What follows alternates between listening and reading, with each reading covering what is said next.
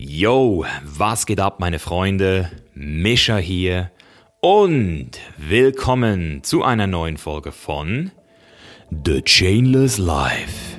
Schön, dass du wieder hier bist bei deinem Podcast für tiefgründige Gespräche in oberflächlichen Zeiten.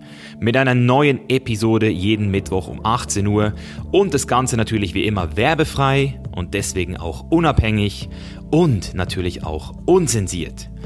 Und heute bei mir zu Gast ist Peter Bär. Peter Bär ist nicht nur extrem erfolgreich auf YouTube, sondern auch studierter Psychologe, Zen-Buddhist und Autor diverser Sachbücher.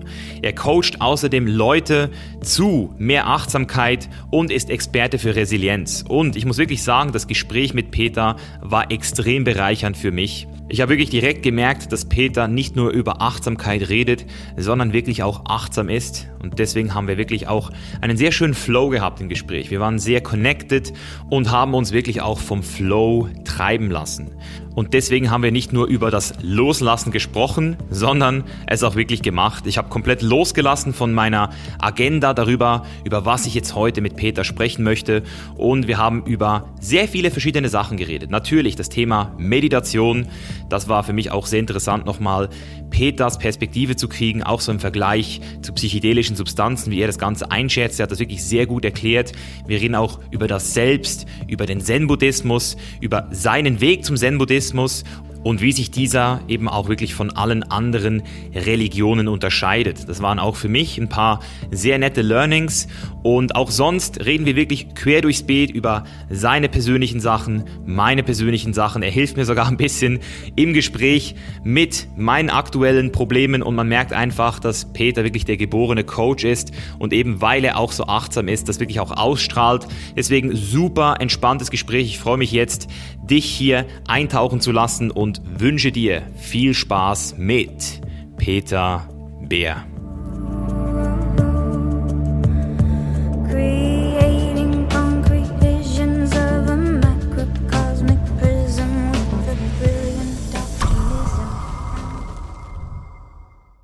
Ich fühle auch bei dir ganz stark, weil ich dich jetzt auch auf YouTube schon über ein halbes Jahr verfolge, du verkörperst es. Dankeschön. Aber auch immer noch genug oft mal gestresst, aber danke für das. Und das ist gut. das gehört noch genauso dazu. Also es ist schon noch ein Rollercoaster drin. Wenn ich zum Beispiel den längeren Retreats bin, dann, dann, dann finde ich tatsächlich eine ganz gute Basis. Aber wenn ich dann erstmal wieder längere Phasen habe, wo ich wirklich keine intensive Praxis habe, dann rutsche ich auch wieder ins ganz alltägliche Alltagsbewusstsein rein und da gibt's noch genug Stress und genug Themen. Was, was sind denn so Retreats, die du bisher besucht hast, die dich persönlich nochmal gepusht haben? Also ich bin, ich bin Zen-Buddhist und ich habe hier in Regensburg einen unglaublich erfahrenen Zen-Mönch, ne, Hyun Gaksenim, der hat damals in seiner Jugend in Harvard und in Yale studiert. Und dann ist er in seinem Anfang 20 ist er dann nach Südkorea und ist dort zum Mönch geworden. Und um in dieser Zen-Schule aufgenommen zu werden als Novize, muss man allein, ich glaube, fünfmal 90 Tage am Stück meditieren und zweimal 100 Tage allein im Wald, nur um als Novize dort in diesem in dieser Zen-Schule aufgenommen zu werden. Und das heißt, er ist jetzt äh, knapp 60 und ich will nicht wissen, wie viel zehntausende Stunden, der schon auf dem Meditationskissen gesessen ist. Und mit, das ist quasi so mein, mein Bruder auf diesem Weg und, und bei dem praktiziere ich immer. Ich glaube auch, die spannendsten Erkenntnisse sind tatsächlich durch ihn auf gewisse Weise, wo ich nicht weiß, wie initiiert wurden. Da passiert mehr, als man selbst wahrnimmt, wenn man mit solchen Menschen sitzt. Energetisch einfach, da färbt was ab, oder? Total. Ich, ich glaube, ich habe mein erstes Aufwachen, würde ich es jetzt mal nennen. Da waren wir einfach ganz simpel in einem normalen Retreat. Wir sitzen am Frühstück und er isst einfach und ich isst einfach. Und einfach durch seine Präsenz, einfach durch sein so Dasein, sein Verankertsein in dem, was er ist, hat es bei mir auf einmal Klick gemacht und ich gemerkt, ah, da hat sich unglaublich Raum beim Frühstück aufgetan. Auf einmal das Essen wurde unglaublich intensiv. Ich habe einen Vogel gehört, ich habe gemerkt, ich bin der Vogel. Ich habe gemerkt, es ist alles in Verbindung. Es war wie so ein, wie so ein Schalter, der umgelegt wurde. Einfach nur aus einem zufälligen Moment beim Frühstück. Solche Erfahrungen gab es seitdem sehr, sehr, sehr viele und die sind vermehrt natürlich, wenn man mit, mit solchen Menschen praktiziert, ja. Wie lange warst du denn mit dieser Person schon zusammen, als es zu diesem Effekt gekommen ist? Es ist unterschiedlich. Also ich wohne tatsächlich nicht weit von ihnen entfernt und wir, wir sind im ständigen Austausch, im ständigen Kontakt. Ich glaube, das war ist schon ein paar Jahre her und es war ein Retreat, wo ich vielleicht im dritten, vierten Tag dann im Retreat war. Ich merke mir schon, dass mein Geist gerade, wenn ich im Alltag viel zu tun habe, schon seine Zeit braucht, um eher in die Stille zu kommen. Und diese Stille im Geist erzeugt natürlich auch gleichzeitig Weite von einem selbst. Und ich glaube, diese Momente, die können immer kommen. Die Momente sind jetzt nicht an eine Dauer geknüpft, aber tendenziell natürlich je je klarer wir uns in uns sind und je deutlicher und stabiler unser Geist ist, also je deutlicher wir die Dinge sehen, desto wahrscheinlicher treten solche Erfahrungen auf. Ganz wichtig ist an so einer Stelle immer zu sagen, es geht ja per se nicht um diese Erfahrung. Schau, die Sache ist doch die, wir blicken alle aus unseren Augen heraus. So, und das, was wir hier sehen, jetzt auch wenn man den Podcast hörst, das ist so meistens unser Alltagsbewusstsein und das kennen wir ja irgendwie. Wir wissen ungefähr, wie wir uns fühlen. Natürlich sind da immer wieder Unterschiede, mal ein bisschen besser, mal ein bisschen schlechter. Und wir leben in so einer gewissen Bubble. Und diese Bubble und dieses Erleben nehmen wir als unser gewohntes Leben an. Und dann sehnen wir uns manchmal nach so tieferen Erfahrung, mehr Erfüllung. Viele suchen das im reicher, schneller, weiter, mit tollen Autos fahren oder vielen Frauen oder beruflich erfolgreich sein oder irgendwie anders Anerkennung, Liebe, Freude oder mal in einen kurzen Kick zu bekommen. Und dann geht's in diese spirituelle Richtung, betreiben wir oft das gleiche Spiel, nur dann auf dem spirituellen Schauplatz. Mhm. Das heißt, wir suchen dann die ganz besondere Erfahrung, wir suchen dann das besonders Erleuchtete, aber die Wahrheit, Mischa, ist doch diese. Unser Universum gibt schon seit ein paar Milliarden Jahren. Und dem Moment, den du jetzt vor diesem Podcast-Mikrofon hast, dem Moment, den jetzt der Podcast-Hörer hört, hat so noch nie gegeben. Noch nie. Schau, dieser Moment ist komplett neu. Und wir können jetzt so tun, als ob das jetzt, ja, das ist ja der Moment, wie er immer ist, und wir gehen wieder in unseren Kopf, in unsere Vorstellung, wie nicht das Leben sein sollte. Oder wir werden still und schauen, was ist in diesem Moment da. Und es muss nicht immer ein Anführungszeichen geiles Gefühl sein, sondern auch wenn wir manchmal schwierige Gefühle Raum geben, ist das eine interessante Erfahrung. Gerade der Taoismus lädt uns zum Beispiel immer dazu ein, in jegliche emotionale Facette eine volle Erfahrung zu machen. Eine volle Erfahrung bedeutet, die wirklich ja bis zur Transzendenz zu erfahren. Ja. Ich, ich liebe dieses Wort Transzendenz, weil es gibt viele verschiedene Stufen der Transzendenz. Also ich hatte schon diese Transzendenz zu meinem eigenen äh, Verstand. Das ist, glaube ich, das, was du ähm, und auch den Leuten so ein bisschen beibringst, wenn, wenn es ums Thema Meditation geht oder eben in diesem Jetzt anzukommen. Ähm, aber es gibt ja auch diese Transzendenz von Raum und Zeit, also dass ich eben irgendwann nicht mal mehr weiß, dass es das Universum schon so seit diesen Millionen von Jahren gibt, dass ich auch nicht mehr weiß, dass ich überhaupt in diesem Universum existiere. Und dann fühlt sich für mich sogar alles so an wie jetzt. Also jetzt. Nur jetzt. Und das ist nur das, und äh, ich komme dort am besten hin mit meiner Stimme, wenn ich wirklich nur die Vibration aus mir rausfließen lasse und dann bin ich nur noch jetzt. Und das ist ja auch so dieses Om. Weißt du warum? Nee, erzähl mir. Okay, pass auf. Jetzt pass auf. Hast du Lust, das zu, zu erforschen zusammen? Oh, sehr gerne. Okay, sehr gerne. Auf. Was ja gerade vielleicht bei dir. Ich weiß es ja nicht, ich stecke nicht in deinem Körper drinnen. Oder was vielleicht gerade beim äh, Zuschauer, Zuhörer da ist, ist ein gewisses Körpergefühl. So, und dieses Körpergefühl ist ja eigentlich, wenn man mal die Augen schließt, also natürlich jetzt nicht irgendwie, wenn du Auto fährst oder so, aber wenn du die Augen schließt, ist ja das eigentlich ganz genau genommen eher so eine amorphe Masse von Empfindungen. So, da ist mal ein bisschen Druck, da ist eine Neutralität, an einer anderen Stelle spürt man gar nichts. Und dieses, was man dort als Körper oder manchmal auch als Ich, wenn man schon mal nicht mehr mit dem Verstand identifiziert ist, bezeichnet, ist ja eigentlich bloß, wenn man ganz genau hinschaut, ein Raum, ein weiter Raum mit Empfindung. in diesem Raum tritt Empfindung von Leichtigkeit, Weite, Druck oder andere Dinge auf. Und was wir in unserem Alltag tun, ist, wir identifizieren uns mit diesen Körperempfindungen. Und diese Körperempfindungen werden zum Beispiel intensiver, wenn wir gestresst sind. Wenn wir zum Beispiel, stell dir vor, du quatscht eine Frau in der Disco an. Du bist unglaublich aufgeregt, dein Herz rast und dann hast du ein ganz starkes Körpergefühl, so ein ganz starkes Ich-Gefühl. Und du sagst, du bist so richtig im Körper drin. Wenn du aber so einen gelassenen Abend mit guten Freunden hast, wo man lacht, wo man irgendwie aufgeht, oder wenn man einen Kinofilm anschaut, dann nimmt diese Körperwahrnehmung ab. Das heißt, es, man nimmt sich selbst gar nicht mehr so wahr, man ist voll in etwas drinnen. Im Film, im Gespräch, im Lachen, im irgendetwas. Und wenn du voll in diese Stimme gehst, in dieses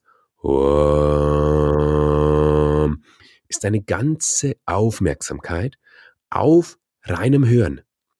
Und dann gibt's niemanden mehr, der hört. Es ist nur noch Hören da. Weil diese Körperempfindung, mit der du dich davor identifiziert hast, losgelassen wird für den Moment. Aber du kannst es auch noch leichter loslassen, indem du erkennst, dass das, was du als Körper empfindest, reine Wahrnehmung ist. es ist nur eine Wahrnehmung von Druck, Weite. Schau, sogar mit offenen Augen, wenn wir uns jetzt nicht unseren Körper in unserem Geist visualisieren, dann ist einfach nur gewisse Empfindung und eigentlich nur sehen. Und bei vielen ist noch der Eindruck von, ja, wie, was ist das? Da sind halt einfach noch Gedanken da, mit denen man sich identifiziert oder körperlichen Empfindungen. Und wenn man diese Identifikation loslässt, weil man erkennt, dass ich all diese Dinge, mit denen ich mich identifiziere, wahrnehmen kann und ich nicht das Wahrgenommene sein kann, dann erkennt man, dass eigentlich nur Raum ist und in diesem Raum ist Wahrnehmung. Sehr schön erklärt. Geil. Es ist, es ist ja wirklich so, wie du es gesagt hast, es sind diese fünf Sinne.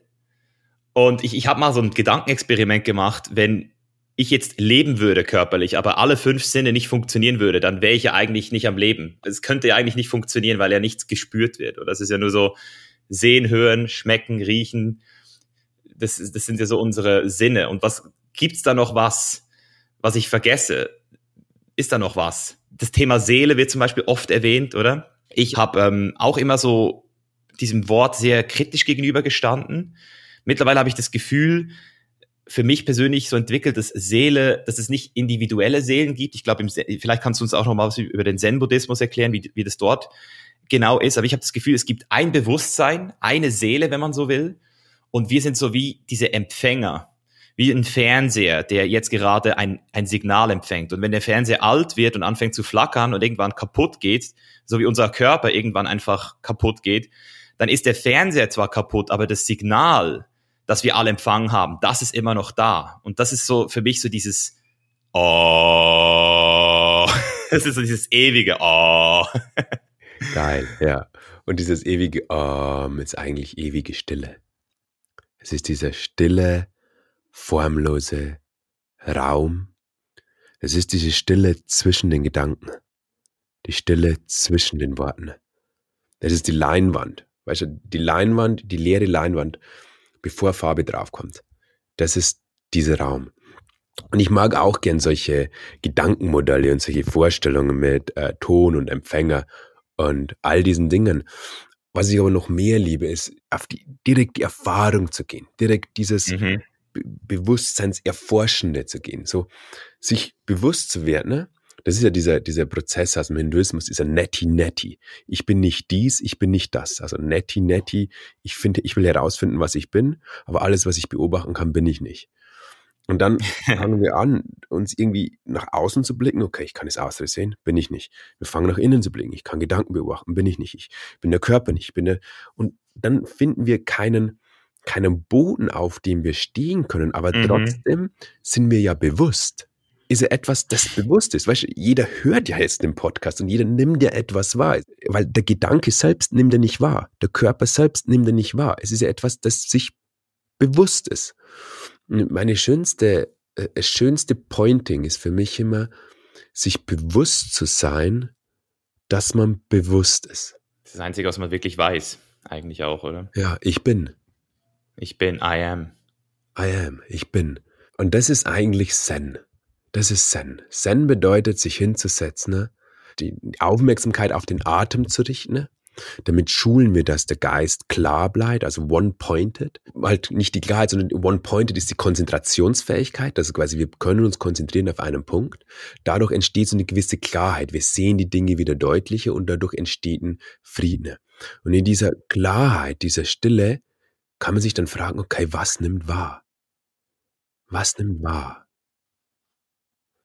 Und dann statt wohin zu gehen, quasi auf einem Punkt, weil was unser Geist tendenziell macht, ist immer, okay, was nimmt wahr? Ist es ein Gedanke? Nein, halt. Ist es mein Hören? Nein, halt. Dann sind wir in so einem Denkprozess. Aber wenn der Geist stiller geworden ist, dann ist es einfach nur noch diese weite, offene, so wie der Himmel. Ja. Einfach nur da sein. Du hast es gerade schön gesagt. Man ist immer ein Gedanke weg vom Jetzt wenn man in diesem Gedanken ist. So, man ist immer ein, ein Gedanke weg, noch, noch vor dem Erfahren, wenn man eben in diesem Kopf ist. Es ist, Alan Watts sagt immer so geil, er sagt so, das ist so, als würdest du versuchen, deine eigenen Zähne auszubeißen mit deinen Zähnen. So, es geht nicht. So. Mhm. Es ist so. Dieses kurz bevor ein Gedanke entsteht. Kurz bevor. Oder, oder die Stille zwischen den Gedanken. Das ist es. Dort in diesen Raum sich hinein zu entspannen und loszulassen. Und dann gucken, was passiert. Und schlussendlich, was mir am meisten hilft, Mischa, und das ist manchmal so super unbefriedigend, und es war für mich echt so lang, an dem habe ich am längsten geknappert. Und zwar, dass wir es am Ende, ganz am Ende, nicht wissen können. Und weißt du, was ich damit meine? Was ich damit meine, ist nicht, dass wir es nicht erfahren können, sondern dass wir es nicht wissen können. Nämlich Wissen mhm. ist ein Produkt des Denkens. Verstehst du? Ja, ja, ja. Wissen ist ein Produkt des Denkens und es ist nicht im Raum des Denkens. Es ist bevor Denken beginnt. Und bevor Denken beginnt, ist einfach nur Sein. Und das ist so oft so, wenn du wirklich in diese tiefe Meditation kommst und dann so weit wirst und alle möglichen Dinge passieren oder auch nichts passiert und du einfach nur bist. Und dann kommst du wieder so langsam in dein Alltagsbewusstsein zurück, kommst in den Körper zurück und dann kommt ein Gedanke, ich hab's gerade gehabt, aber ich hab's jetzt nicht mehr. So. Mhm. Ja, ja, ja, ja. weißt du, Story of my life. Genau, weil du Verstand nicht greifen kannst. So, ich, ich war, es, es, ah, so. Und, aber, aber dort zu lernen und nicht verstehen zu wollen, sondern einfach mhm sein zu wollen und erfahren zu wollen. Ich glaube, das ist ein ganz schöner mhm. Ansatz, weil wir bringen nämlich, und das dürfen wir uns bewusst sein, ganz viel von der Leistungs- und von der Konsumgesellschaft in die Spiritualität, in diese Selbsterfahrung.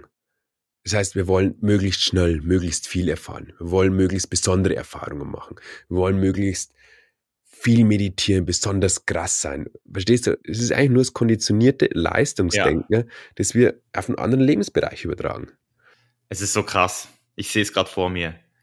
Dieses Paradigma, in das wir reingeboren wurden, schon. Also es ist schon, wir sind schon in dieser Matrix hier drin und du sagst es richtig, wir übertragen dann Sachen wie zum Beispiel, oder ich muss auch wieder Alan Watts zitieren, was einfach so ein geiler Vergleich ist, oder? Es ist der, nicht der, der tanzt, der am schnellsten tanzt, der am schnellsten fertig wird mit Tanzen, ist der beste Tänzer oder der Musiker, der am schnellsten sein Stück fertig spielt, sondern du machst diese Sachen, weil der Zweck an sich des Musik praktizieren ist, des Tanzen, oder? Das ist so, der Typ, der dann sagt, ich muss jetzt besser sein, indem ich schneller tanze. Das ist ja genauso das, dieses schneller, besser werden, immer mehr, immer mehr, immer größer. Ich hatte mal so ein ganz spannendes Meditationsretreat. Das war nur ziemlich am Anfang, das war gleich mein drittes, viertes oder so. Und dann habe ich gesagt, okay, Peter, jetzt, komm, jetzt nimmst du es ernst. Zehn Tage hast du, jetzt zehn Tage und du kickst die Erleuchtung raus. So, das machst du jetzt. ich muss nicht lachen, wenn ich da mein jüngeres Ich denke. So, jetzt Erleuchtung. Und ich setze mich hin und zusätzlich zu den zehn Stunden Praxis am Tag oder zu den zwölf Stunden habe ich wirklich jede Sekunde meditiert. Wie so ein Soldat bin ich dort gesessen, von morgens bis abends. Ich wollte sogar im Schlaf bewusst sein, bleiben. Und dann nach dem vierten Tag haben bei mir angefangen, am linken Kopf die Haare auszufallen. Oh, wow. Und das nicht nur so ein bisschen, also nur so ein paar Haare, sondern wirklich, ich hatte dann so eine Art kreisrunden Haarausfall, was eine Autoimmunerkrankung eigentlich ist. Ich habe mich so unter Druck gesetzt.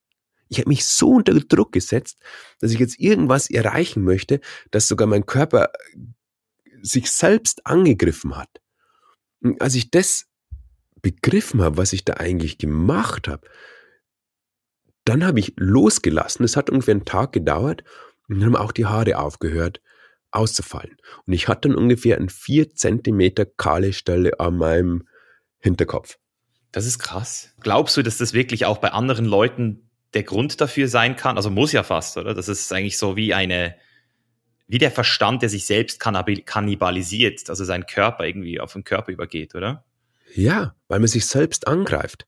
Ich bin davon fest überzeugt, wobei ich natürlich jetzt äh, da immer den Disclaimer machen möchte. Ich, ich möchte mir in solchen Bereichen nicht zu weit gehen, weil ich kein Mediziner bin und nicht nur deswegen nicht, sondern weil, weil es auch ein, weißt, wir wissen nicht, was das Leben mit uns vorhat.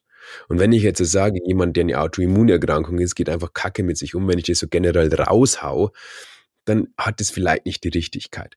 Aber ich habe es direkt bei mir, an meinem Körper erfahren. Als ich so mit mir umgegangen bin, hat auf einmal mein Körper das durch eine psychosomatische Reaktion, durch eine Autoimmunerkrankung sofort gezeigt. Und als ich den Druck losgelassen habe, hat sofort aufgehört. Und das war für mich so ein ganz deutliches Zeichen, ah, wie oft greifen wir uns selbst an. Weil mhm. gerade Autoimmunerkrankungen, ich meine, die Medizin ist da noch nicht wirklich weit. Sie wissen nicht, warum der Körper sich selbst angreift.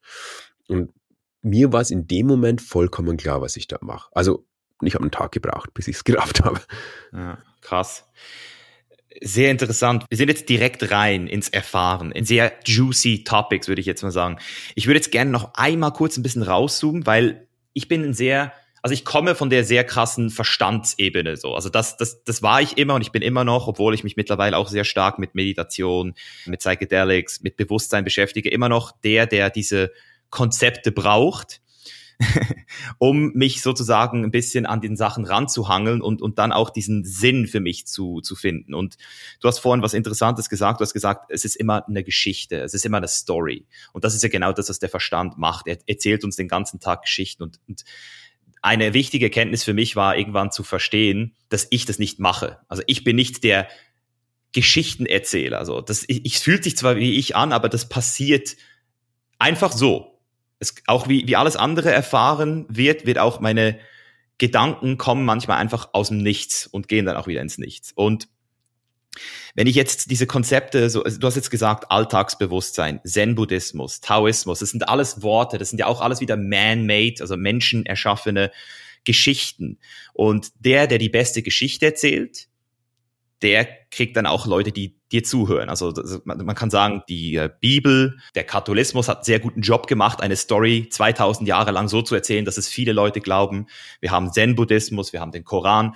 Und so wie ich das verstehe, leiten aber all diese Geschichten und Konzepte ja am Ende des Tages auch wieder zu der Wahrheit, sage ich jetzt mal, zu dem einen Wahrheit, was der Verstand eben nicht als Wahrheit verstehen kann.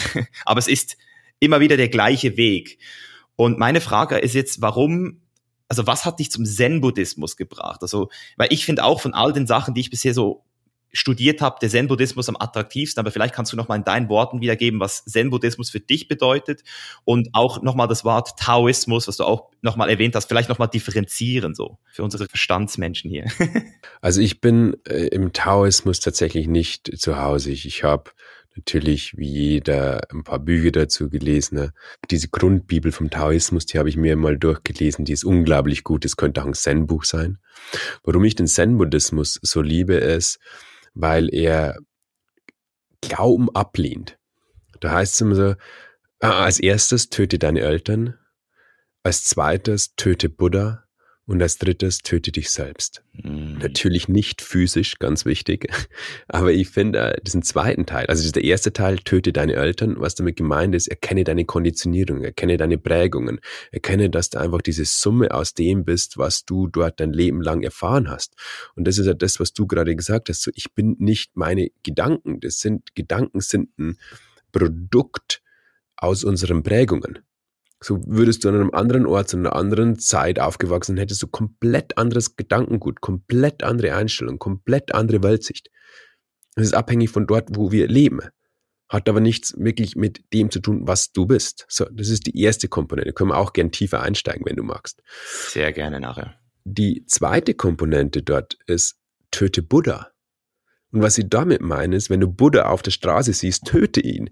Das ist natürlich jetzt auch wieder im übertragenen Sinne äh, gemeint, dass du sagst, wenn du anfängst, sich diesem Weg zu öffnen und dann anfängst an irgendwelche Konstrukte zu glauben, an irgendwelchen Vorstellungen festzuhalten, irgendwie Buddha auf dem Podest setzt und Buddha als Heiligen anfängst anzubieten, wenn du quasi in ein Glaubensmuster statt in die direkte Erfahrung zu gehen, dann dient er dich auch nicht. Das sind alles bloß im Grunde genommen gemachte Hilfsmittel, um uns helfen, in die Erfahrung zu kommen. Aber das ist so dieses Beispiel von, wenn man, äh, der Mann, der auf dem Mond zeigt, wenn man auf die Hand schaut oder auf den Finger, sieht man nicht den Mond. So der Finger ist nicht der Mond. Ja, genau. So, man muss Richtung Mond schauen. Und, und so dürfen wir einfach die jegliche religiöse oder spirituelle Strömung einfach nicht als, nicht als absolut sehen, sondern nur als Vehikel, das uns helfen kann, auf dem Weg oder halt auch, wenn wir es nicht verstehen, im Weg stehen.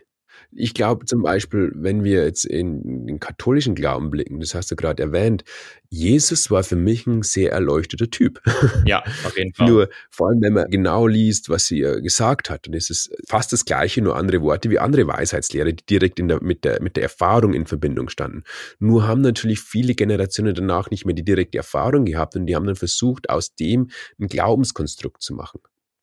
Und da lädt einfach der Buddhismus ein, statt, also der Zen-Buddhismus, statt das zu glauben, das zu töten. Es ist nur ein Vehikel.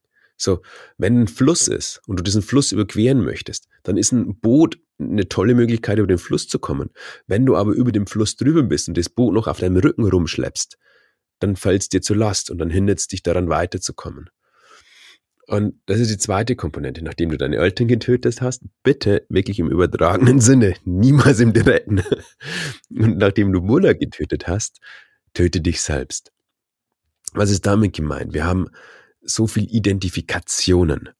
Und du hast gerade so einen schönen Satz gesagt, es fühlt sich an wie ich. Aber etwas, das sich anfühlt, ist schon wieder Inhalt. Mhm. Es ist ein Gefühl. Ein Gefühl, das du beobachten kannst. Du bist nicht das, was du beobachten kannst.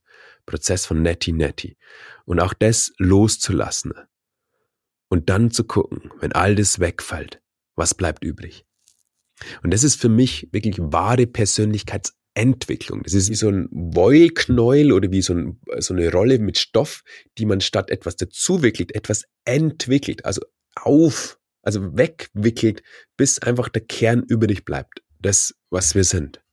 Wenn du jetzt das Wort echte Persönlichkeitsentwicklung ähm, erwähnst und wir jetzt über das Selbst sprechen, das Selbst ist ja das, Ram Das sagt, dieser Meatsuit, dieser Fleischanzug, der uns jetzt hier geschenkt wurde in dieser dualen Welt, mit der wir jetzt sozusagen unser Leben bestreiten, dann ist es ja schon so, dass wir ja nicht und das ist ja so ein bisschen das, was viele Leute auch von außen projizieren auf diesen Zen-Buddhismus und allgemein auf diese spirituelle Welt. Und auch ich früher genau mit diesem Frame noch gearbeitet habe.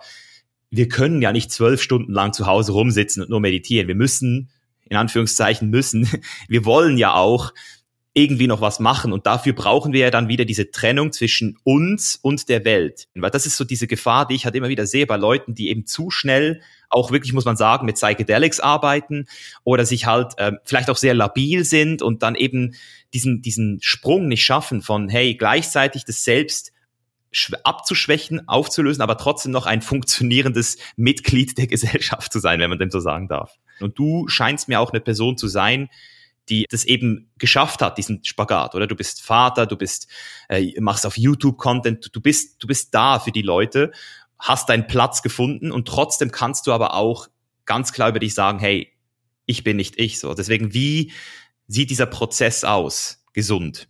Ich, ich möchte erstmal auf das Benutzen von psychedelischen Substanzen vielleicht mal ganz kurz eingehen. Ich hatte auch eine Phase in meinem Leben, wo ich Erfahrungen damit machen durfte, die tatsächlich nicht so leicht ist. Weil wir dürfen hier verstehen, unsere psychische Gesundheit oder unsere psychische Konstitution, ich nenne es jetzt nicht mal psychische Gesundheit, sondern unsere psychische Konstitution ist ja erstmal auf diesem Ich-Bild, was ich von mir habe, aufgebaut ist, wie wir konditioniert und geprägt wurden. Und wenn das jetzt natürlich auf einmal wegfällt, so nicht langsam, sondern auf einmal, dann verliert man quasi ein Standbein und hat das andere Standbein aber noch nicht gefunden.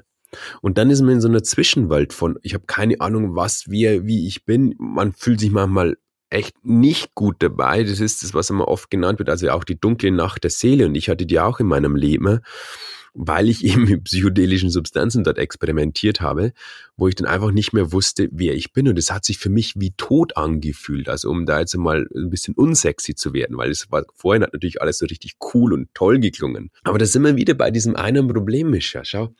Also ich, ich habe nichts gegen, äh, gegen äh, psychedelische Substanzen, absolut nicht. In einem verantwortungsvollen Rahmen mit einer guten Guidance, definitiv. Aber wirklich mit einer guten Guidance. Also nicht irgendwie auf eigene Faust, nicht irgendwie mit Substanzen, wo man nicht weiß, was es ist. Also ich wünsche mir natürlich dort auch, ich will mich da jetzt nicht aus dem Fenster lehnen, aber ich wünsche mir natürlich auch da ein bisschen mehr Legalität, ein bisschen mehr Transparenz, damit es nicht mehr irgendwie so benutzt werden muss, wie es mhm. einfach gerade passiert. Aber das ist wieder ein anderes Thema. Von dem her kann man es machen, aber es ist eine gewisse Gefahr dabei, weil, wie du sagst, man einfach aus einer Welt herausgerissen wird, wo man immer geglaubt hat, das ist die Welt, aber noch kein Fundament geschaffen hat in der anderen. Und wir dürfen auch nicht vergessen, dass alle oder die meisten spirituellen Traditionen mit einer gewissen Disziplin in Verbindung gewesen sind. Das heißt, Zen-Buddhismus hat ganz viel Disziplin. Disziplin. Sehr guter Punkt. Yoga hat ganz viel Disziplin, Disziplin. Einfach dann, wenn solche Erfahrungen kommen, nicht dann auf einmal völlig abzudriften und zu glauben, okay, ich bin jetzt Jesus, Gott und, und ich bin der einzige äh, Retter der Welt. Und wenn wir tatsächlich auf YouTube schauen, springen gerade auch ein paar von denen rum. Das, das ist genau das, was ich auch beobachte. Diese Disziplin fehlt den meisten, weil selbst wenn du Ayahuasca äh, machst, wirst du von den Schamanen aufgefordert, 14 Tage lang eine gewisse Ernährung einzuhalten, gewisses Protokoll zu befolgen. Es kommt alles viel ähm, heiliger und viel ähm, wichtiger und schöner rüber, wenn, wenn eben alles so auf diese Disziplin auch aufgebaut ist. Das ist so wie eine Zeremonie, so nicht einfach nur so ein Casual, so ein kleines Experiment, das man mal macht an einem Nachmittag zu Hause, oder? Ja, weil, schau, die haben das entwickelt nicht, um irgendwelche Götter anzubeten, sondern um einen gewissen Prozess, einen gewissen Rahmen zu geben, damit man einfach nicht hilflos in diesen Leere hineinfällt, ohne am Anfang eine Guidance zu haben. Das ist wie wenn ich das erste Mal aus dem Flugzeug springe, aber keiner mir hilft im Tandem und keiner mir hilft und mir nicht sagt, wie der Fallschirm aufgeht. Natürlich kann ich mit gewisser Erfahrung irgendwann mal selbst aus dem Flugzeug springen, weil ich die Erfahrung habe, weil ich weiß, wie ich mich in der Luft bewege, weil ich weiß, wie der Fallschirm aufgeht und weil ich am Ende weiß, ich bin sicher. Aber wenn ich das alles noch nicht habe, dann ist es einfach gefährlich. Und da, da, da hoff, erhoffe ich mir einfach, dass die nächsten Jahrzehnte dann ein viel verantwortungsvollerer Umgang damit in unsere Gesellschaft kommt, weil ich auch eine riesige Chance in dem sehe. Keine Frage. Und du hast noch so die zweite Frage neben den psychedelischen Substanzen gestellt, wie ich den Spagat in meinem Leben habe. Kann ich zwei Antworten geben. Zum einen schaffe ich ihn auch nicht immer. Ich habe oftmals eine große Sehnsucht. Ich habe es am Anfang gesagt, ich habe einen Sohn, der ist 20 Monate alt. Und da ist einfach momentan kein längeres Retreat drinnen, weil ich einfach das jeden Tag neu, jeden Tag ist ein Zentimeter gefühlt größer, kann jeden Tag neue Dinge und ich will das alles miterleben. Und trotzdem gibt es natürlich eine Sehnsucht nach dem Sitzen, nach dieser Tiefe, nach dieser Weite, nach dieser Stille. Also ich krieg das auch nicht immer hin. Aber wenn ich immer merke, ich krieg das nicht hin, kommt bei mir so eine Erinnerung von, was gibt's eigentlich hinzukriegen? Verstehst du? So, was gibt's hinzukriegen? So, ich, ich sitze jetzt hier, hör dich, hab ein tolles Gespräch und mein Leben ist doch wundervoll. Danach gehe ich vielleicht auf der Toilette und sitze ruhig auf der Toilette. Mein Leben ist wundervoll. Danach hole ich mir einen Apfel, esse einen Apfel und esse einfach Apfel. Danach gehe ich nach Hause. Das ist das, was mal ein Zen-Mönch zu mir gesagt hat. Every day's retreat. Every day's retreat. Und damit hat er nicht gemeint, jeder Tag ist zwölf Stunden sitzen, sondern every day's retreat. So geil. Every day full conscious alles, was du machst. Und nicht zu sagen, dort wieder zwei so Schachteln zu machen, ah, da ist ja die spirituelle Schachtel, dort packe ich jetzt den ganzen Zeug rein von die wundervollen Erfahrungen, das Ayahuasca, das Ritual, die, die jenes und die Erleuchtungserfahrung und die Verbundenheit mit der Natur und die Verbundenheit mit dem Universum und bla bla bla. Und auf der anderen Schachtel ist die, der Toilettengang. Jetzt eins, mhm. es ist eins. Es ist nichts getrenntes. So, Leben ist immer voll zu erfahren. Ich glaube, das dürfen wir verstehen. Schau mal her, mir ist es klar, dass viele sagen, ja, wie mein Leben. Und die haben so viel Widerstände gegen das, was in ihrem Leben ist. Ich müsste doch noch viel reicher, ich müsste noch viel fitter, ich müsste doch noch viel besser. Aber die begreifen nicht, dass nicht das Erreichen dieser Dinge sie erfüllt, sondern das Loslassen genau dieser Widerstände. Und wenn du dich in einem Moment wieder so fühlst, wie ich es gerade gesagt habe, und wie gesagt, ich falle ja auch manchmal in diese Muster, dann erkenne ich, ich habe gerade bloß Widerstand gegen das Leben. Gegen das Ist, ja es ist immer jetzt da. Es ist nirgends in der Zukunft. Es gibt keine Zukunft. Es gibt immer nur jetzt.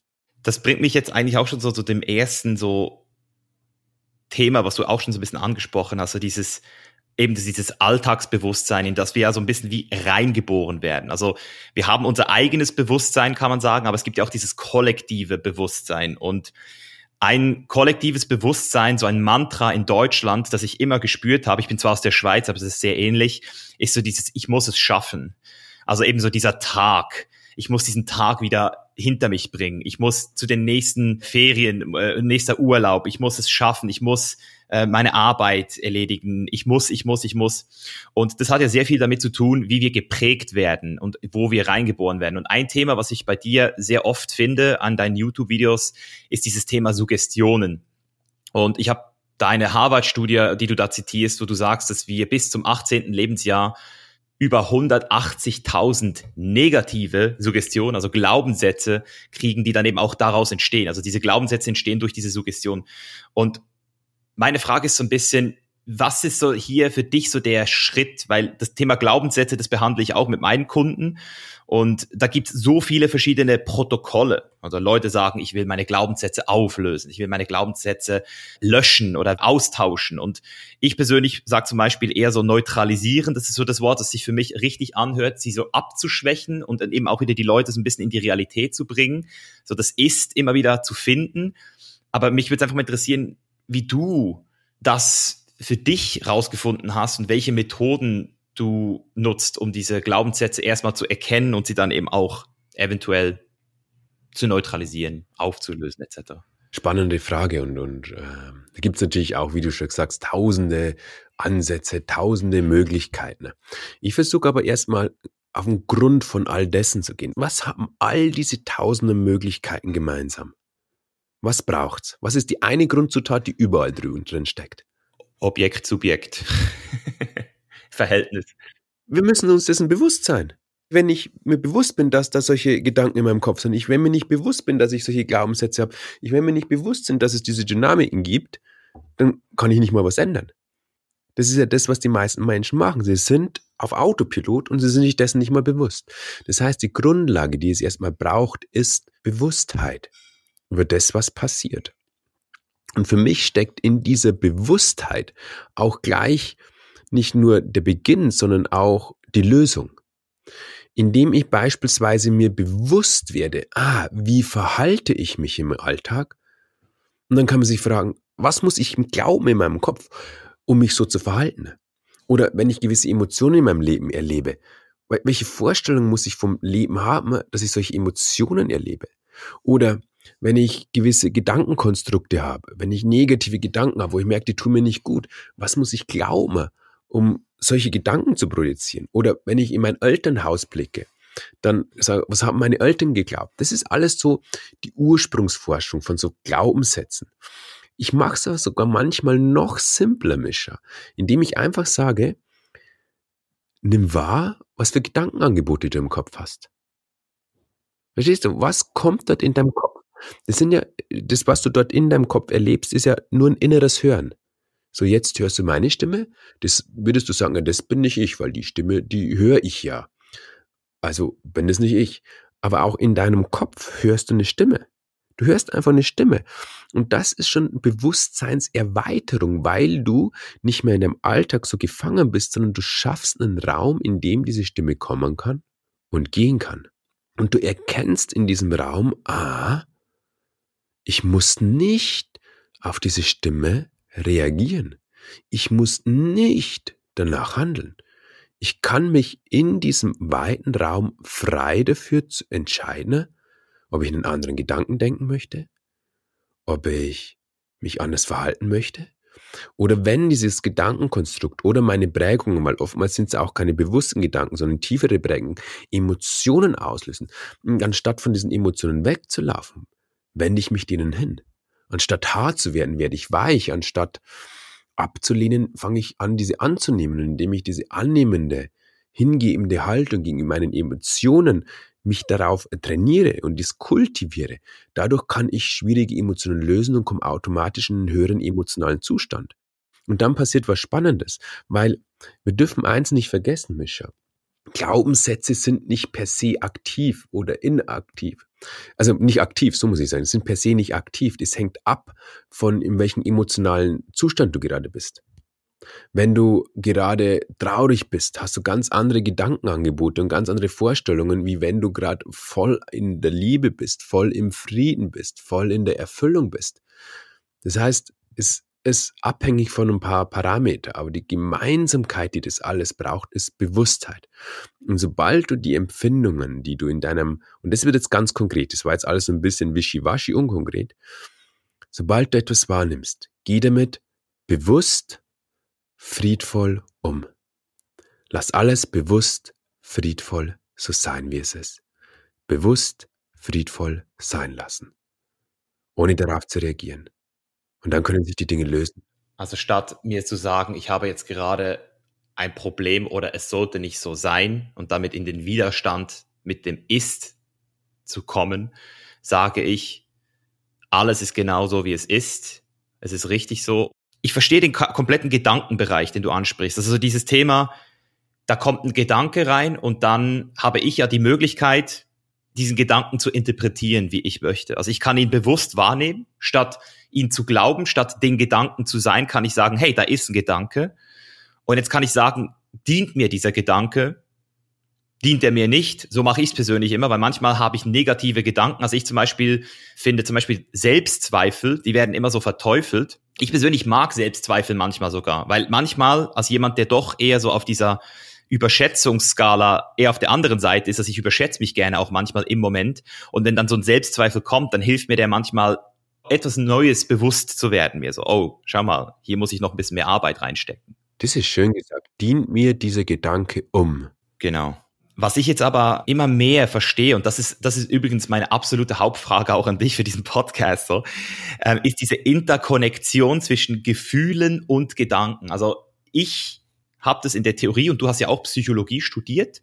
Mhm. Deswegen super interessant auch, dass du jetzt hier bist, weil du eben nicht nur diesen zen-buddhistischen Ansatz verfolgst, sondern eben auch moderne Wissenschaft, Psychologie, deine eigenen Praxismethoden, die du selbst noch für dich jetzt in dein Leben integriert hast, dass du das alles kombinierst. Die Theorie besagt, du hast einen Gedanke und je nachdem, wie du diesen Gedanken interpretierst oder diese Überzeugung, formt er auch ein Gefühl. Und ich habe das auch schon, also das kann ich auch überprüfen. Gewisse Gedanken lösen in mir gewisse Gefühle aus.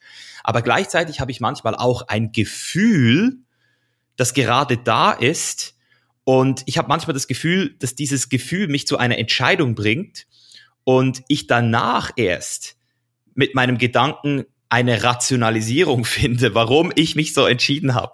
Also viele Leute reden von ihren Gefühlen, reden aber eigentlich von ihren Gedanken, weißt du? Und deswegen dieses Thema Gedanken finde ich so, das kann man mit Meditation und mit sehr viel Praxis kann man das so ein bisschen so lernen.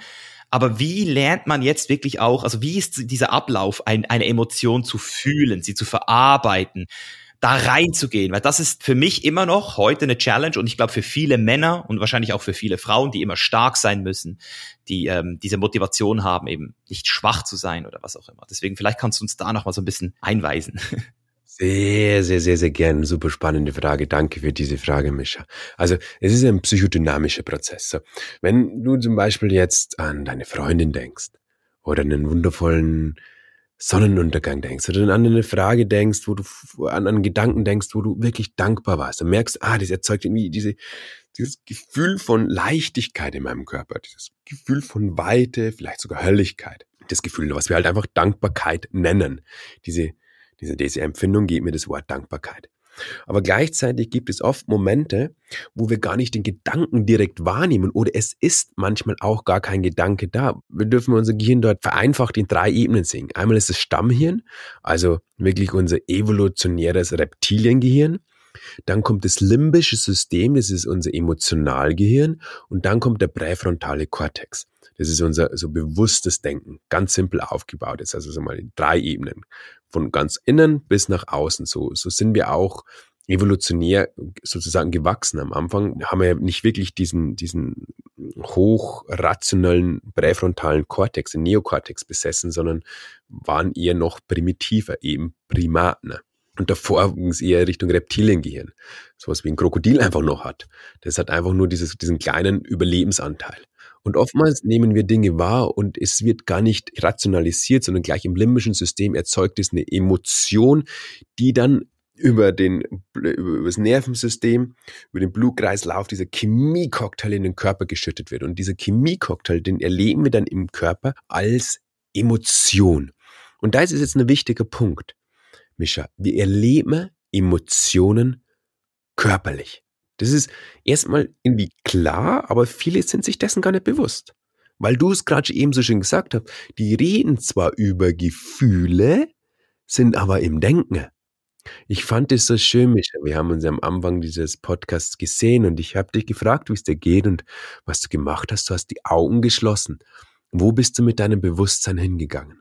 Äh, mein Solarplexus, dort spüre ich am meisten meistens so Bauch, ja. Herz. Bauch, Herz, in deinen Körper. Du bist in den Körper gegangen. So, die meisten gehen, wenn man sie fragt, wie es ihnen geht, in den Kopf. Sie denken über den Alltag nach. wie war mein Alltag heute? War ich gestresst? Hab ich viel zu tun? Hab ich schon Erfahrung gehabt? Mhm. Und dann denken sie drüber nach, anstatt in den Körper zu gehen. Erstens, erste Regel, wir fühlen Emotionen körperlich. So, dann dürfen wir verstehen, was fühlen wir dort? Weil oftmals haben wir gar nicht, weil Emotionen sind ja eigentlich Energy Emotion. Energie in Bewegung, Emotion.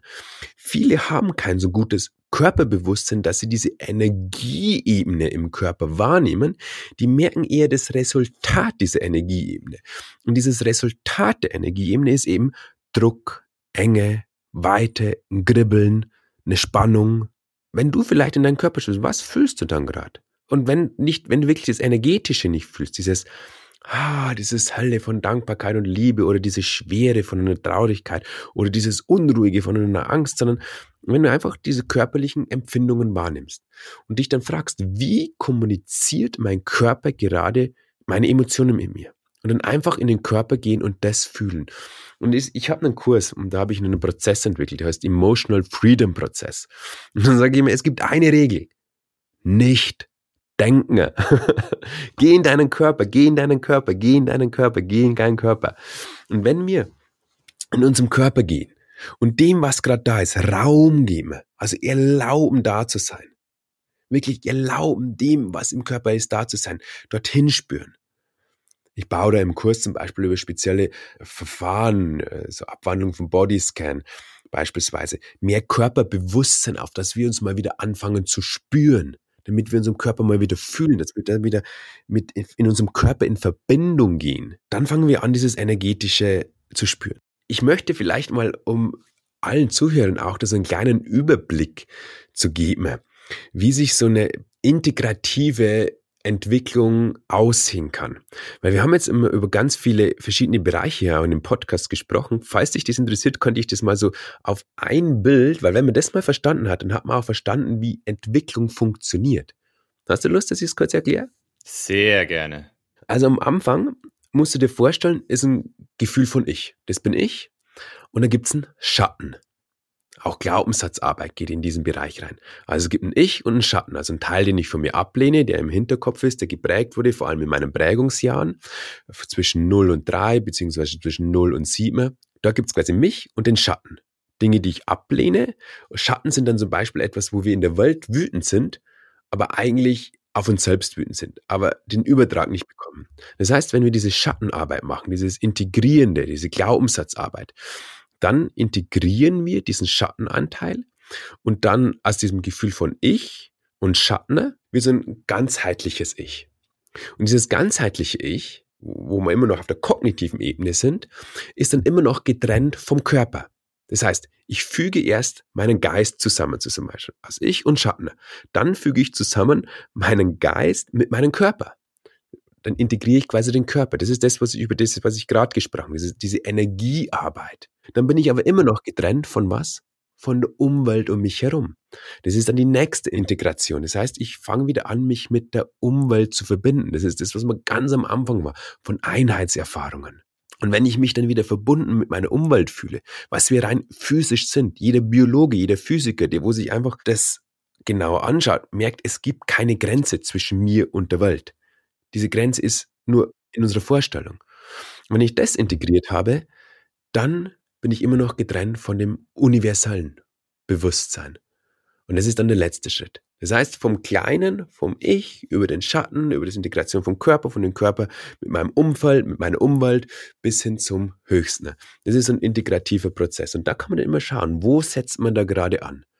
Und ich mag es gerade in unserer Gesellschaft, in unserer Bewusstseinsstruktur, wo wir gerade sind, hilft ganz viel dieses auf der kognitiven Ebene, der kognitive Zugang, wie du auch gesagt hast, es stecken so viele noch im Kopf drin. Und dann auch gleich im nächsten Schritt wieder Verbindung mit dem Körper aufbauen, wieder in den Körper gehen, wieder anfangen, Emotionen zu fühlen. Ich glaube, wenn wir da schon mal hinkommen, haben wir schon alle einen großen Schritt gemacht und haben wir vor allem die Tür geöffnet dass wir in, in, vor allem auch in emotionale Welten kommen, wo es uns so gut geht, wo wir dann Lust haben, mehr zu entdecken. Wo wir es nicht mehr machen, um aus Schmerz wegzukommen, sondern wo wir dann hin zu, zu diesem Entdecker kommen, vom Überlebensmodus zum Erlebensmodus. Geil gesagt. Das ist ein geiler, geiler Vergleich vom Überleben ins Erleben. Ich versuche das mal so ein bisschen zu versimplifizieren. Äh, Korrigiere mich, wenn ich jetzt falsch liege. Ich höre immer diese zwei Wörter in dieser spirituellen Welt, aber natürlich auch im Zen-Buddhismus, und zwar dieses Aufwachen, was du auch schon gesagt hast, und dann auch diese Erleuchtung. Und ich hätte jetzt gesagt, dieses Aufwachen, das ist, wenn man zum ersten Mal eben versteht, dass da noch mehr ist, dass das Selbst und der Schatten und das alles eigentlich nur eine Geschichte ist, eine Story deines Verstands. Das ist so dieser Prozess bis zu diesem Punkt. Dann wacht man auf und realisiert so, oh wow, da ist kein Selbst und da ist nicht dieser, ja eben dieser ganze Gedankensalat. Und dann dieses Wort Erleuchtung, das, das habe ich bisher so interpretiert, dass es dieses Bewusstsein ist, we're all one. Also dieses ähm, Bewusstsein, da gibt's nicht. Das ist das, die letzte Stufe, die du jetzt erklärt hast, dass du eben dann auch mit deiner Umwelt verschmilzt. Jetzt, Aufwachen ist für mich so ein Prozess, den man erreichen kann. Aber Erleuchtung klingt für mich immer mehr so wie ein State statt eine Stage. Also ich würde jetzt mal behaupten, dass du in dieser Welt, in der wir uns jetzt befinden, in dieser dualen Welt, nur diesen, eben wenn du jetzt zum Beispiel in die Meditation gehst, dann bist du in diesem Alles. Aber wenn du dann eben wieder rauskommst, dann bist du eben nicht mehr in diesem Alles. Das heißt, Erleuchtung, vielleicht nochmal diese zwei Worte, weil das ja immer so erzählt wird. So, du wachst auf, du bist erleuchtet. Wie, wie, wie stehst du zu diesen Worten? Ja, also gibt es da unter, unter unterschiedlichste Interpretationen und jeder Lehrer gibt einen anderen Zustand diese Bezeichnung. Also das ist so, es ist ja ein, du musst dir vorstellen, ist ein Spektrum, das unendlich ist. es ist unendlich. Ist, ich habe es heute mal zu einem Freund gesagt.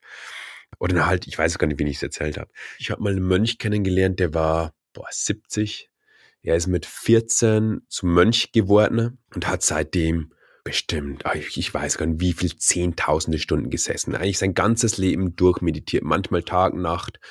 Und ich habe ihn gefragt, gibt's ein Ende? Und dann hat er gesagt, there is no end. There is no end. So, so also erstmal dürfen wir verstehen, es gibt kein Ende. Weil es keinen Anfang gibt. Genau, es ist unendlich. Es endet nicht. So. Um jetzt trotzdem diese Begrifflichkeiten mal versuchen zu erklären. Äh, oder, oder ich kann eigentlich nur erklären, was ich darunter verstehe. Also für mich ist dieses Erwachen ja ein Teil von dem, was du erzählt hast, wo du gesagt hast, ah, ich erkenne, ich bin nicht diese Gedanken und ah, ich bin ja nicht dieses. Für mich ist dieses Erwachen auch zu erkennen, ah, ich bin bewusst, dass ich bewusst bin, dass ich diese Bewusstheit bin, in der das passiert. Das ist für mich dieses Aufwachen, dieses, oh, ich bin ja nicht dieser kleine Konstrukt von Peter, sondern fuck. Das ist dieses erste Aufwachen. Und da gibt es ja viele diese Aufwachmomente, die können auch immer tiefer werden und immer erkenntnisreicher werden. Also das ist so, so ein Startpunkt. Und ich habe manchmal das Gefühl, dass das nicht so leicht zu erreichen ist wie, das ist wirklich schwierig. Also, weil jetzt dürfen wir dann auch nämlich erforschen, was eine erleuchtende Erfahrung ist. Meine Vermutung, wo dieser Begriff Erleuchtung herkommt, ist von Lichterfahrung, von Jhana-Erfahrungen. Und meines Erachtens sind Jhana-Erfahrungen sogar mit Disziplin erfahrbar. Aber das, was viele unter Erleuchtung verstehen, geht, glaube ich, sogar noch viel, viel, viel weiter als diese Jhana-Erfahrung, als diese lichthaften Erfahrungen. Da gibt's, glaube ich, im, im Zen-Buddhismus nicht, weil Zen ist eine stille Schule, die, die spricht über so ein ganzes Zeug nicht. Aber im anderen buddhistischen Strömungen gibt's, glaube ich, sogar 36 und in manchen 16 oder 18 verschiedene Lichterfahrungen. Daher kommt vermutlich der Begriff der Erleuchtung, weil es so hell wird, wie eine Sonne nicht scheinen könnte. Meine Vermutung.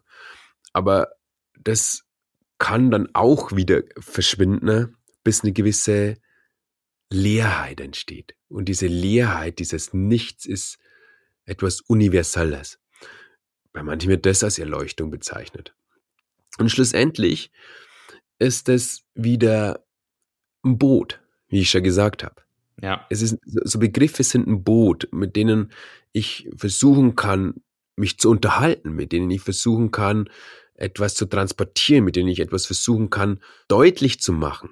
Aber wenn wir dort hängen bleiben, dann kommen wir bestimmt nicht dort an.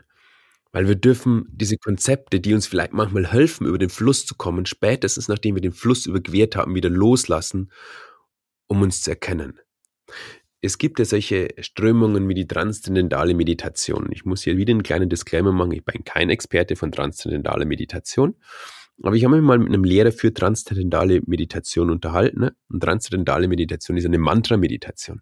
Und ich habe mir gesagt, es kann nicht sein, aber in meiner Vorstellung, wie kann es sein, dass wenn ich dem Mantra ständig folge, ich muss doch das loslassen, um ins Ultimative fallen zu können. Zumindest war das meine Erfahrung. Und die hat mir dann tatsächlich Bestätigung gegeben. Es ist wie ein Gefährt. Ein Gefährt, das mir hilft, von A nach B zu kommen, um dann am B alles loszulassen. Genau und nicht in dieses Unkonzeptionelle. In dieses, mein Zen-Lehrer sagt immer, only don't know. Only don't know. Nur dieser Zustand von, ich habe keine Ahnung. Es bedeutet, in der Erfahrung zu sein, aber du kannst die Erfahrung nicht wissen. Es ist nicht im Bereich des Wissens einfach. Ja, kannst du nicht. Also, wie gesagt, ich bin leider noch nicht so weit, dass ich sagen kann, ich komme dorthin mit meiner Meditation aber ich hatte so einen Zustand, dieses Gefühl, jetzt da zu sein, wo alles ist und nichts ist und die Unendlichkeit und, und die Unendlichkeit nicht zu verstehen, sondern sie zu sein, die Unendlichkeit. Yes. Das hatte ich einmal auf einer sehr starken, auf der stärksten psychedelischen Substanz, die es gibt. Und, und das war für mich so. hast du genommen 5-MeO-DMT? Ja, ja. ja. oh ja. Oh fucking ja. Und noch zusätzlich mit Sound Healing dazu. Also der, der hat mir das verabreicht, drei Runden, immer höher gegangen und in der dritten Runde dann, also er hat das auch noch mit Sound gemacht. Das heißt, das sind verschiedene Klangschalen, haben mich mhm. noch, ich weiß nicht, wo ich war, aber seither hat sich was verändert in meinem Bewusstsein. Und deswegen, wenn ich dich, dir jetzt zuhöre, also deine Videos machen noch viel mehr Sinn, seit ich die Erfahrung gemacht habe. So. Ah, ich, ja. ich versuche immer, mich schon nicht so abgespaced zu sein. Ich muss mich mal wieder zusammen Nein, nein, nein, ich sag dir, ich, das ist ja das Lustige. Ich bin ja, wenn ich meine eigenen Videos jetzt sehen würde, vor fünf Jahren hätte ich mich ja selbst auch nicht. Das, das ist ja das Ding. Das ist ja, darum meine ich ja aufwachen so. Also ich weiß nicht, wie oft ich noch aufwachen werde. Ich glaube manchmal auch, ähm, dass ich träume, wenn ich aus einem Traum auf, auf, aufwache, habe ich manchmal das Gefühl, war ich jetzt in einem Traum oder ist das jetzt der Traum? So, das hatte, hatte ich, habe ich mhm. auch schon oft. So. Das ist, was ist eigentlich der Traum? Und selbst wenn wir sterben, habe ich manchmal das Gefühl, wachen wir nicht einfach wieder auf und wissen eigentlich gar nichts mehr von dem ganzen anderen Zeug. So, es ist alles verschmilzt so ein bisschen bei mir. ja, lass es verschmelzen. Ja. Am, am, Ende, am Ende mich only don't know. Einfach only erfahren. don't know. Wir sind, wir sind hier dafür da, um einfach zu erfahren und nicht zu begreifen. Verstehst du? Es, ist, es gibt nichts zu verstehen, sondern nur zu erfahren ich meine, wenn ich, wenn ich Vögel beobachte oder Tiere beobachte, dann wird mir das immer so bewusst, weißt du, dann, dann merke ich es immer, wie, wie der Mensch, also dann lache ich über mich selbst auch, über meine eigenen Probleme, die ich mir selbst mache, über meine eigenen Gedanken, weil die, du siehst einfach Tiere, wie die das ist so wie ein Algorithmus. Das, die pass, bei denen passiert auch alles einfach, aber die erzählen sich jetzt keine Geschichte, warum das so ist. So, das machen nur wir. So. Deswegen, das hilft mir auch sehr, immer wieder mir bewusst zu werden, was eigentlich abgeht, wenn ich einfach so Tiere beobachte. Ich weiß nicht, gibt es bei dir auch so Sachen, die jetzt nichts mit Meditation zu tun haben oder Psychedelics, die dir auch helfen, so in diesen, in diesen Moment zu kommen? Total, mein Sohn. ja, klar. Geil. Mein Sohn. Schau, die Sache ist die, wo, wo ich gerade nochmal so über, über, ich hatte vorgestern, heute ist Mittwoch, vorgestern, so eine Erfahrung, wo ich nach Hause gekommen bin. Ich habe noch in meinem Handy irgendwie 40 E-Mails offen gehabt. Und ich versuche immer, wenn ich nach Hause komme, mein Handy wegzulegen und einfach für meinen kleinen Mann da zu sein, für meinen Sohn. Und dann lege ich mein Handy aufs Regal, gehe zu meinem Sohn hin äh, und der ist gerade dabei, irgendwie so, so, so bunte Klötzchen aufeinander zu stapeln. Und habe mich dazu gesetzt und habe dann auch gemerkt, dass irgendwie in mir so ein Widerstand ist von, oh Gott, da sind ja noch 40 E-Mails da und da ist noch das und das und oh, das sollte ich auch noch erledigen und an das darf ich auch noch denken, das darf auf keinen Fall hinten runterfallen. Und dann habe ich gemerkt, dass ich auch so einen Widerstand habe, mit ihm jetzt zu spielen, weil der einfach nur ein Klötzchen genommen hat aufs andere Klötzchen draufgelegt hat, ein Klötzchen genommen hat, aufs andere. Und dann ist mir das klar geworden. Er ist einfach da und baut einfach Klötzchen.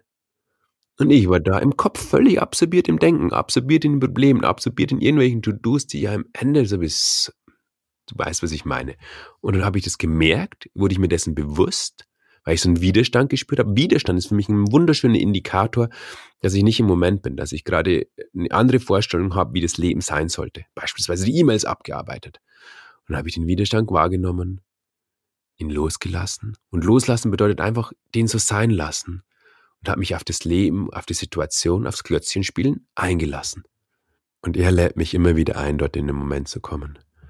Das heißt ja auch, wie hat, wie hat Jesus so schön gesagt, if you want to enter the kingdom of heaven, you have to become like a child. Oder im Buddhismus heißt es Beginner Mind, im Hinduismus heißt es, der kindliche Geist ist der erleuchtete Geist. Deuten alle aufs Ähnliche hin.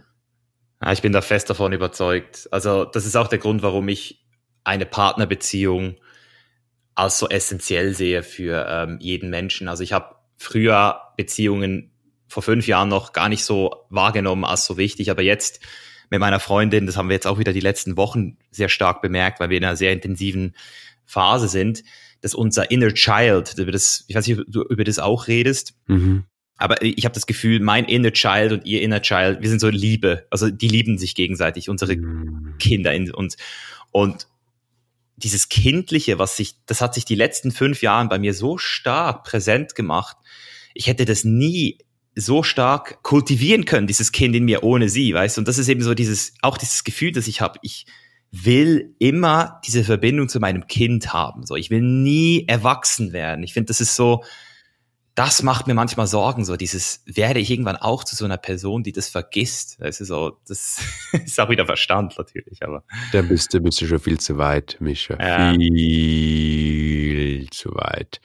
also, Gott sei Dank, du bist schon lange im Prozess von netti, netti, nicht dies, nicht das, loslassen, erkennen, immer wieder ankommen in dem Moment. Und ja, dann verlieren wir uns mal wieder in irgendwelchen Aufgaben, finden irgendwelche Dinge wieder so besonders wichtig und dann erkennen wir, dass das alles trotzdem wieder gar nicht so wichtig ist, wie wir es denken. Und manchmal helfen uns so tiefe Meditationserfahrungen, aber was mir, glaube ich, ganz wichtig ist, nochmal zu sagen, ist, dass es nicht ausschließlich, auch wenn wir in dem Podcast jetzt viel darüber gesprochen haben, nicht nur darum geht, so nicht diesen Dingen hinterher zu jagen, weil die Dinge sind nicht irgendwo in der Zukunft, sondern die sind immer nur hier. Die können in dem Moment jetzt passieren. Die könnten jetzt passieren. Jetzt. Aber wenn du jetzt nicht wach bist, dann kriegst du es nicht mit. Genau so ist es. Das ist doch auch dieser Moment, wo du ausflippen kannst, wenn du wirklich achtsam wirst. Also ich habe manchmal das Gefühl, das ist so dort dieser Moment, wo ich dann auch manchmal so mich ausdehnen will und schreien will und einfach nur noch explodieren will in allem. So, das ist gibt mir manchmal so, ja, so ein Freiheitsgefühl. So, oh. einfach loslassen, ja. Ah, einfach loslassen. Ja. Oh. Ah, geil, hey, wir sind da, wir sind da in der, in der Richtung so ein bisschen gegangen, weil ich gar nicht damit gerechnet hätte, aber ich finde es richtig geil, weil das ist ja eigentlich wirklich das Bread and Butter, so am Ende des Tages. Das ist das, mhm. um was es geht. Du hast jetzt gerade etwas Schönes gesagt und ich nehme das auch als Kompliment, und zwar, dass ich schon zu weit bin, danke dafür. Ich habe aber trotzdem, also mein Verstand, der spielt immer ein Spiel mit mir und vielleicht kannst du mir da helfen. Und ich, ich sag dir, das ist, das ist so profound, dass ich einfach gar nicht, also ich weiß, dass das irgendwas, dass da irgendwas ist. Und zwar, ich mache das mit meinen Kunden selbst, so, so eine Art Pattern Reimprint. Also man guckt sich so sein Leben an und guckt mal an, wo war man so an seinen Höhenpunkten, was waren so die Tiefpunkte, was hat mich damals aus diesem Tiefpunkt wieder hochgebracht und was war immer so der Grund, warum ich aus einem Höhepunkt immer wieder so runtergezogen wurde. Also so diese Verhaltensmuster, die auch viel mit Glaubenssätzen zu tun haben. Und bei mir ist so ein Glaubenssatz immer noch drin, obwohl ich eigentlich das Gefühl hatte, ich habe ihn losgeworden, habe ich immer manchmal noch das Gefühl, kann es wirklich immer geiler werden? So dieses, ich habe das Gefühl, jetzt, jetzt kommt dann wieder was. Und ich hatte das in den letzten fünf Jahren immer wieder beobachtet, dass immer, wenn ich an diesem Punkt war, wo mein Leben so geil war, also wirklich fast schon so, fast schon zu geil, das ist eben das Problem, es war zu geil. Und dann habe ich gesagt, irgendwie habe ich das Gefühl, irgendwas wird jetzt passieren. Und immer, immer wenn ich das, wenn, wenn das, wenn ich das sag, kommt irgendwas in der Außenwelt und haut mich wieder um. Also irgendwas, irgendeine E-Mail, die ganz schlimm ist, irgendein Typ, der irgendwas von mir will, irgendetwas explodiert immer. Und ich, ich habe immer das Gefühl, dass ich das selbst auch eben wieder so erzeuge. Dieses, also deswegen meine Frage ist so diese Emotionen und diese, die, die, die lösen ja auch etwas in, in der Welt aus. Also du, wie du dich fühlst und negative Gedanken und ich weiß nicht, ob so dieses Ich möchte Recht haben, ob ich so dieses Gefühl habe, ich möchte immer Recht haben mit dem, was ich gerade denke, ob ich da so mich selbst sabotiere. Aber kennst du diese Dynamiken? Dass man, oder ist das einfach normal, dass das Leben dir immer mal wieder so, also ist ja auch normal, kann man sagen, aber dass es immer on point ist mit meiner, fast schon so, ich weiß, dass jetzt gerade wieder was passiert und dann passiert wirklich was. Verstehst du, was ich meine ein bisschen? Mhm. Fühlt sich unglaublich kontrolliert an, Micha. Ja. Erzähl mir von einer Situation, wo das passiert ist. Also außer du, äh, es ist zu intim oder du möchtest das nicht. Ich hatte das vor äh, sechs Wochen, vor Weihnachten, dass ich so an diesem Höhepunkt war. Und dann war ich mit äh, Kollegen auf Hallbox und habe sogar noch zu meinem Kollegen Jascha gesagt, als er mich gefragt hat, hey, wie geht's dir? Und ich so, hey, es geht, so, es geht mir so gut. Alles ist geil und das ist gerade geil, das ist gerade geil. Ich freue mich ultra auf nächstes Jahr. Und dann habe ich ihm gesagt, aber weißt du, das Ding ist, es ist, fühlt sich so wie die Ruhe vor dem Sturm an gerade. Weil immer, wenn ich an dem Punkt bin, wo es so geil ist, passiert irgendwas ganz komisches. Also ich habe ihm das genauso erzählt. Und am nächsten Tag, sagen wir es mal so, ich habe eine E-Mail gekriegt, wo es um einen sechsstelligen hohen finanziellen Schaden geht. Also nicht einen hohen sechsstelligen Betrag, aber einen hohen Betrag, der sechsstellig ist, der einfach also zu einem Schaden geführt hat. Und das Geld ist bei mir immer noch so ein Trigger. Also ich, ich bin gut geworden damit, es zu handeln, aber bei sechsstelligen Beträgen, die einfach mal plötzlich so einfach verschwinden, ähm, ist es dann doch nicht so einfach. Und dann hatte ich die erste Nacht seit, glaube ich, vier Jahren mal wieder schlecht geschlafen. Also wo ich wirklich in der Nacht aufgewacht bin deswegen und, und die Situation nicht loslassen konnte.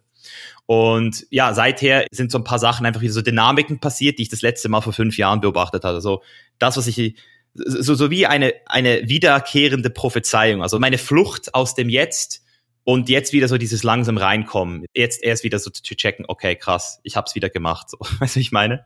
So, so ein Muster. Mhm.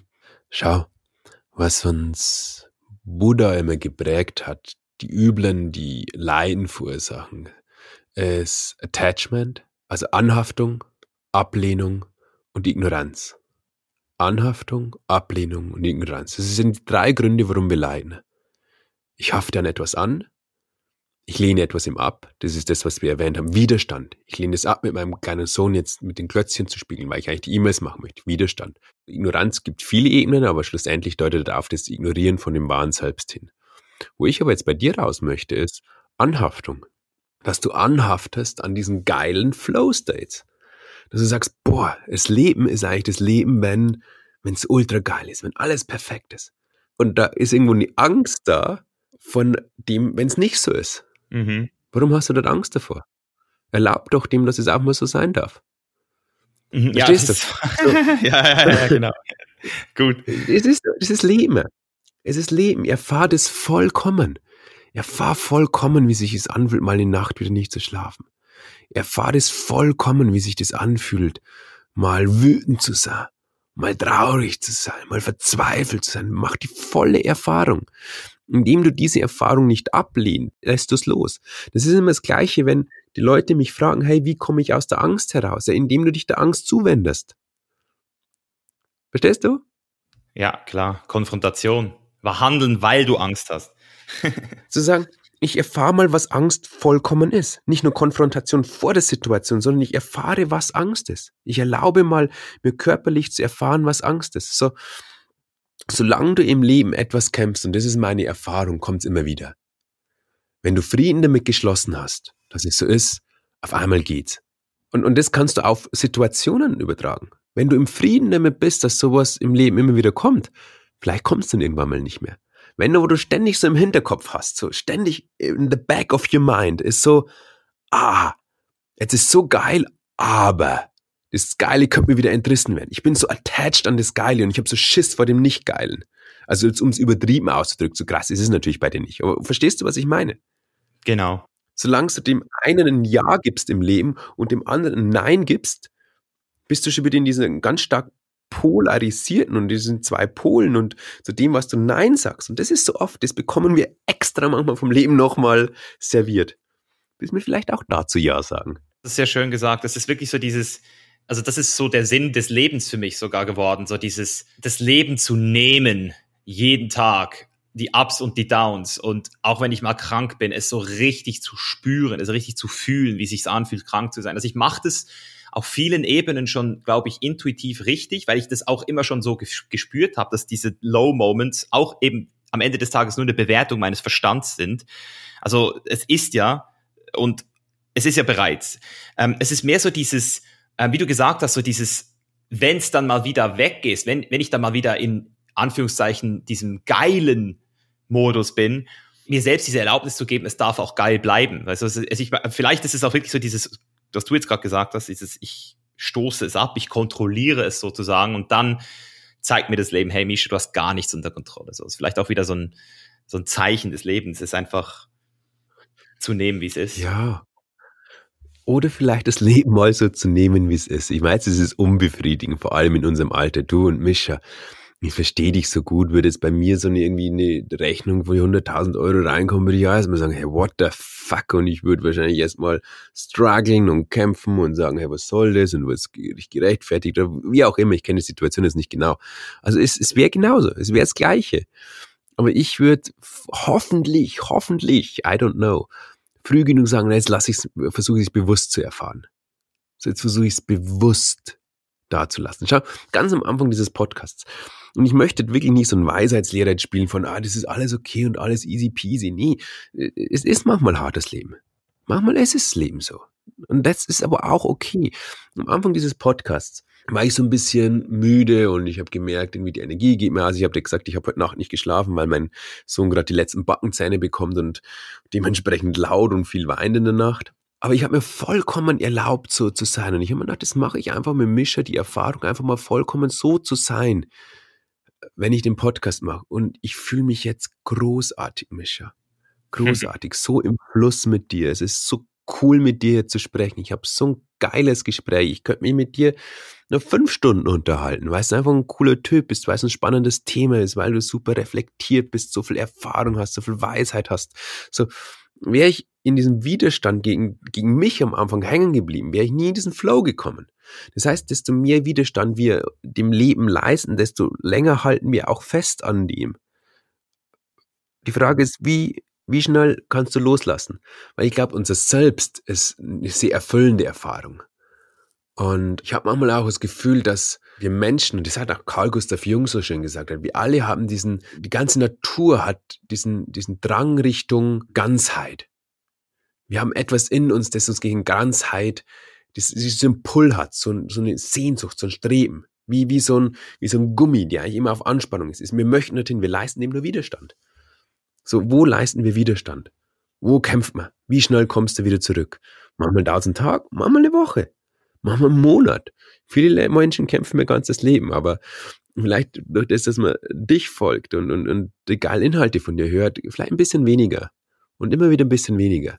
Vielleicht mal, weißt du, am Anfang, ich habe ich hab jahrelang, ich habe eine Angsterkrankung damals entwickelt. Bevor ich Psychologie studierte und die ganzen Dinge gemacht, war ich Ingenieur. und habe dort hab mich völlig aufgearbeitet. Und da habe ich viele Jahre gekämpft. Und dann wurden die Kampfplätze einfach immer geringer. Immer kürzer die Phasen zwischen dem Kämpfen. Bis ich kaum mehr gekämpft habe. Und es ist immer nur ab und zu Kampf da. Und das ist okay. Und kann mich jetzt mittlerweile auch mit dem nehmen. Also mit was kämpfst du denn aktuell so noch regelmäßiger? Sagen wir mal so ein, ein Mantra oder vielleicht so ein, ein Muster oder etwas, das du ja. immer noch. Wo ich kämpfe. Also wo ich gerade eigentlich eher wirklich loslassen lerne und echt stolz auf mich bin, ist, bei mir wächst alles unglaublich schnell. Ich war so vor einem Jahr hatte ich eine feste Mitarbeiter, jetzt hatte ich, habe ich 13. Nice. Vor einem halben Jahr bin ich in, in, ins schönste Office in ganz Regensburg gezogen. Also falls du irgendwann mal in der Nähe bist, eine große Einladung, dich komm vorbei. Und ich habe mir gedacht, das ist jetzt so groß, das wird für immer reichen. Ne? Heute haben wir das Nachbaroffice bezogen. So, es ist ultra viel Veränderung. Ich habe vor kurzem mir einen strategischen technischen Partner ins Unternehmen äh, geholt, wo quasi die ganze Technik mitnimmt. Und der ist jetzt in die Geschäftsführung gegangen. Also sie, ist eine sie, wo ich mega glücklich damit bin, weil ich da mehr einfach äh, wirken kann, statt äh, mich um das Tagesgeschäft zu kümmern. Aber auch dort bedeutet es Loslassen, Loslassen, ständiger Loslassen-Prozess, ein ständiger, wo man halt früher so ein bisschen unter der Kontrolle hatte, loszulassen. Und da bin ich gerade, also wirklich stolz diesmal drauf. Ich, ich hätte gedacht, ich bin noch mehr attached, aber ich kann es tatsächlich mittlerweile ganz gut, aber ich merke auch, das macht was mit mir. Das ist ein schöner Punkt, den du ansprichst, weil das ist das, was viele, ich glaube, das müssen wir hier auch nochmal für jeden Zuhörer erwähnen, weil du, du hast gerade eine sehr schöne Wahrheit ausgesprochen. Dieses, viele Menschen denken, wenn man diese Arbeit, die wir hier auch machen und du ja auch eben durch deine Videos, durch deine Coachings, durch deine Akademie, dass, dass man irgendwann ankommt, wenn man das lange genug macht, dass man irgendwann sagt, jetzt habe ich es geschafft, eben auch wieder. Und, und das Ding ist, wenn wir mal gucken, was sind so die Bedürfnisse der Menschen, dann ist es ja auch, also da, daran glaube ich fest, so dieses Ausdehnen, dieses Selbstverwirklichen, wie es Abraham Maslow bezeichnet. Und bei dir hat sich jetzt sehr viel bewegt die letzten Monate. Und jeder Mensch sollte sich bewusst werden, dass diese Arbeit hier immer wieder weitergeht. Also das Leben wird nicht einfacher, du wirst es nur, du wirst nur besser es zu spielen. Und je mehr Challenges du sozusagen äh, auf dich nimmst, eben neues Unternehmen, neue Beziehung, Kinder, desto sicherer ist es auch, dass du mit deinen alten Triggern, deinen alten Traumata, deinen alten Konditionierungen immer wieder auch in eine neue Challenge gezogen wirst und dann auch wieder, wie du sagst, immer wieder aufwachen darfst und immer wieder lernen darfst. Deswegen, das finde ich super schön, dass du das, das bei dir auch feststellst. Ja, und das ist das Spiel des Lebens. Herzlich willkommen. Einer Spiel des Lebens Sieger sein. Kennst du das noch? Geht's durch diesen Werbeclip. Stimmt, geil mit dem Rad in der Mitte, wo man so ja, drehen kann. Ja, genau. oh Mann. Genau, und, und eigentlich sind wir alle die Sieger. Ja, genau, wir sind schon Sieger. Alles, was jetzt kommt, ist nur noch die Cherry on top, oder? Ja, wir kommen schon als Sieger auf die Welt. Wenn wir im Slum in Indien äh, aufwachsen oder als reichstes Kind der Welt, wir sind immer der gleiche Sieger. Ist nur eine andere Erfahrung. Ist nur eine andere Erfahrung. Vielleicht noch so zum Schluss, jetzt wo wir über das Spiel des Lebens diskutiert haben. Wie siehst du das Thema Sinn des Lebens? Also Gibt es bei dir da so einen höheren Sinn oder sagst du, weil du schon so weit gekommen bist mit deinem Bewusstsein, dass es alles einfach nur ist und alles auch nur sein darf und es eigentlich gar nicht diesen Sinn geben muss? Ja, schau, es ist echt diese Widerstandssache. Wenn wir das vom Buddha nochmal begreifen, drei Gründe gibt es, warum wir leiden. Ablehnung, Anhaftung, Ignoranz. Er hat nicht gesagt, wir leiden, weil wir zu wenig Geld haben. Er hat nicht gesagt, wir leiden, weil wir eine so große Nase haben. Er hat nicht gesagt, wir leiden, weil wir äh, drei Gramm zu viel auf den Rippen haben. Er hat nicht gesagt, wir leiden, weil wir nicht den perfekten Partner haben. Er hat nicht gesagt, wir leiden, weil ich nicht den geilsten Ferrari habe. Er hat nicht gesagt, wir leiden, weil ich irgendwas bin. Ablehnung, Anhaftung, Ignoranz. Und das kannst du immer auf dein Leben übertragen. Und du merkst, dein Leben ist gerade nicht, wie du dir vorstellst. Wo lehne ich was ab? Wo hafte ich irgendwo an? und wo erkenne ich noch nicht meine Natur. Sich selbst noch nicht erkennen, sich selbst noch nicht sehen. Gibt es einen Ablauf, einen logischen Ablauf dieser drei Phasen? Ich glaube, es ist immer eine Mischung.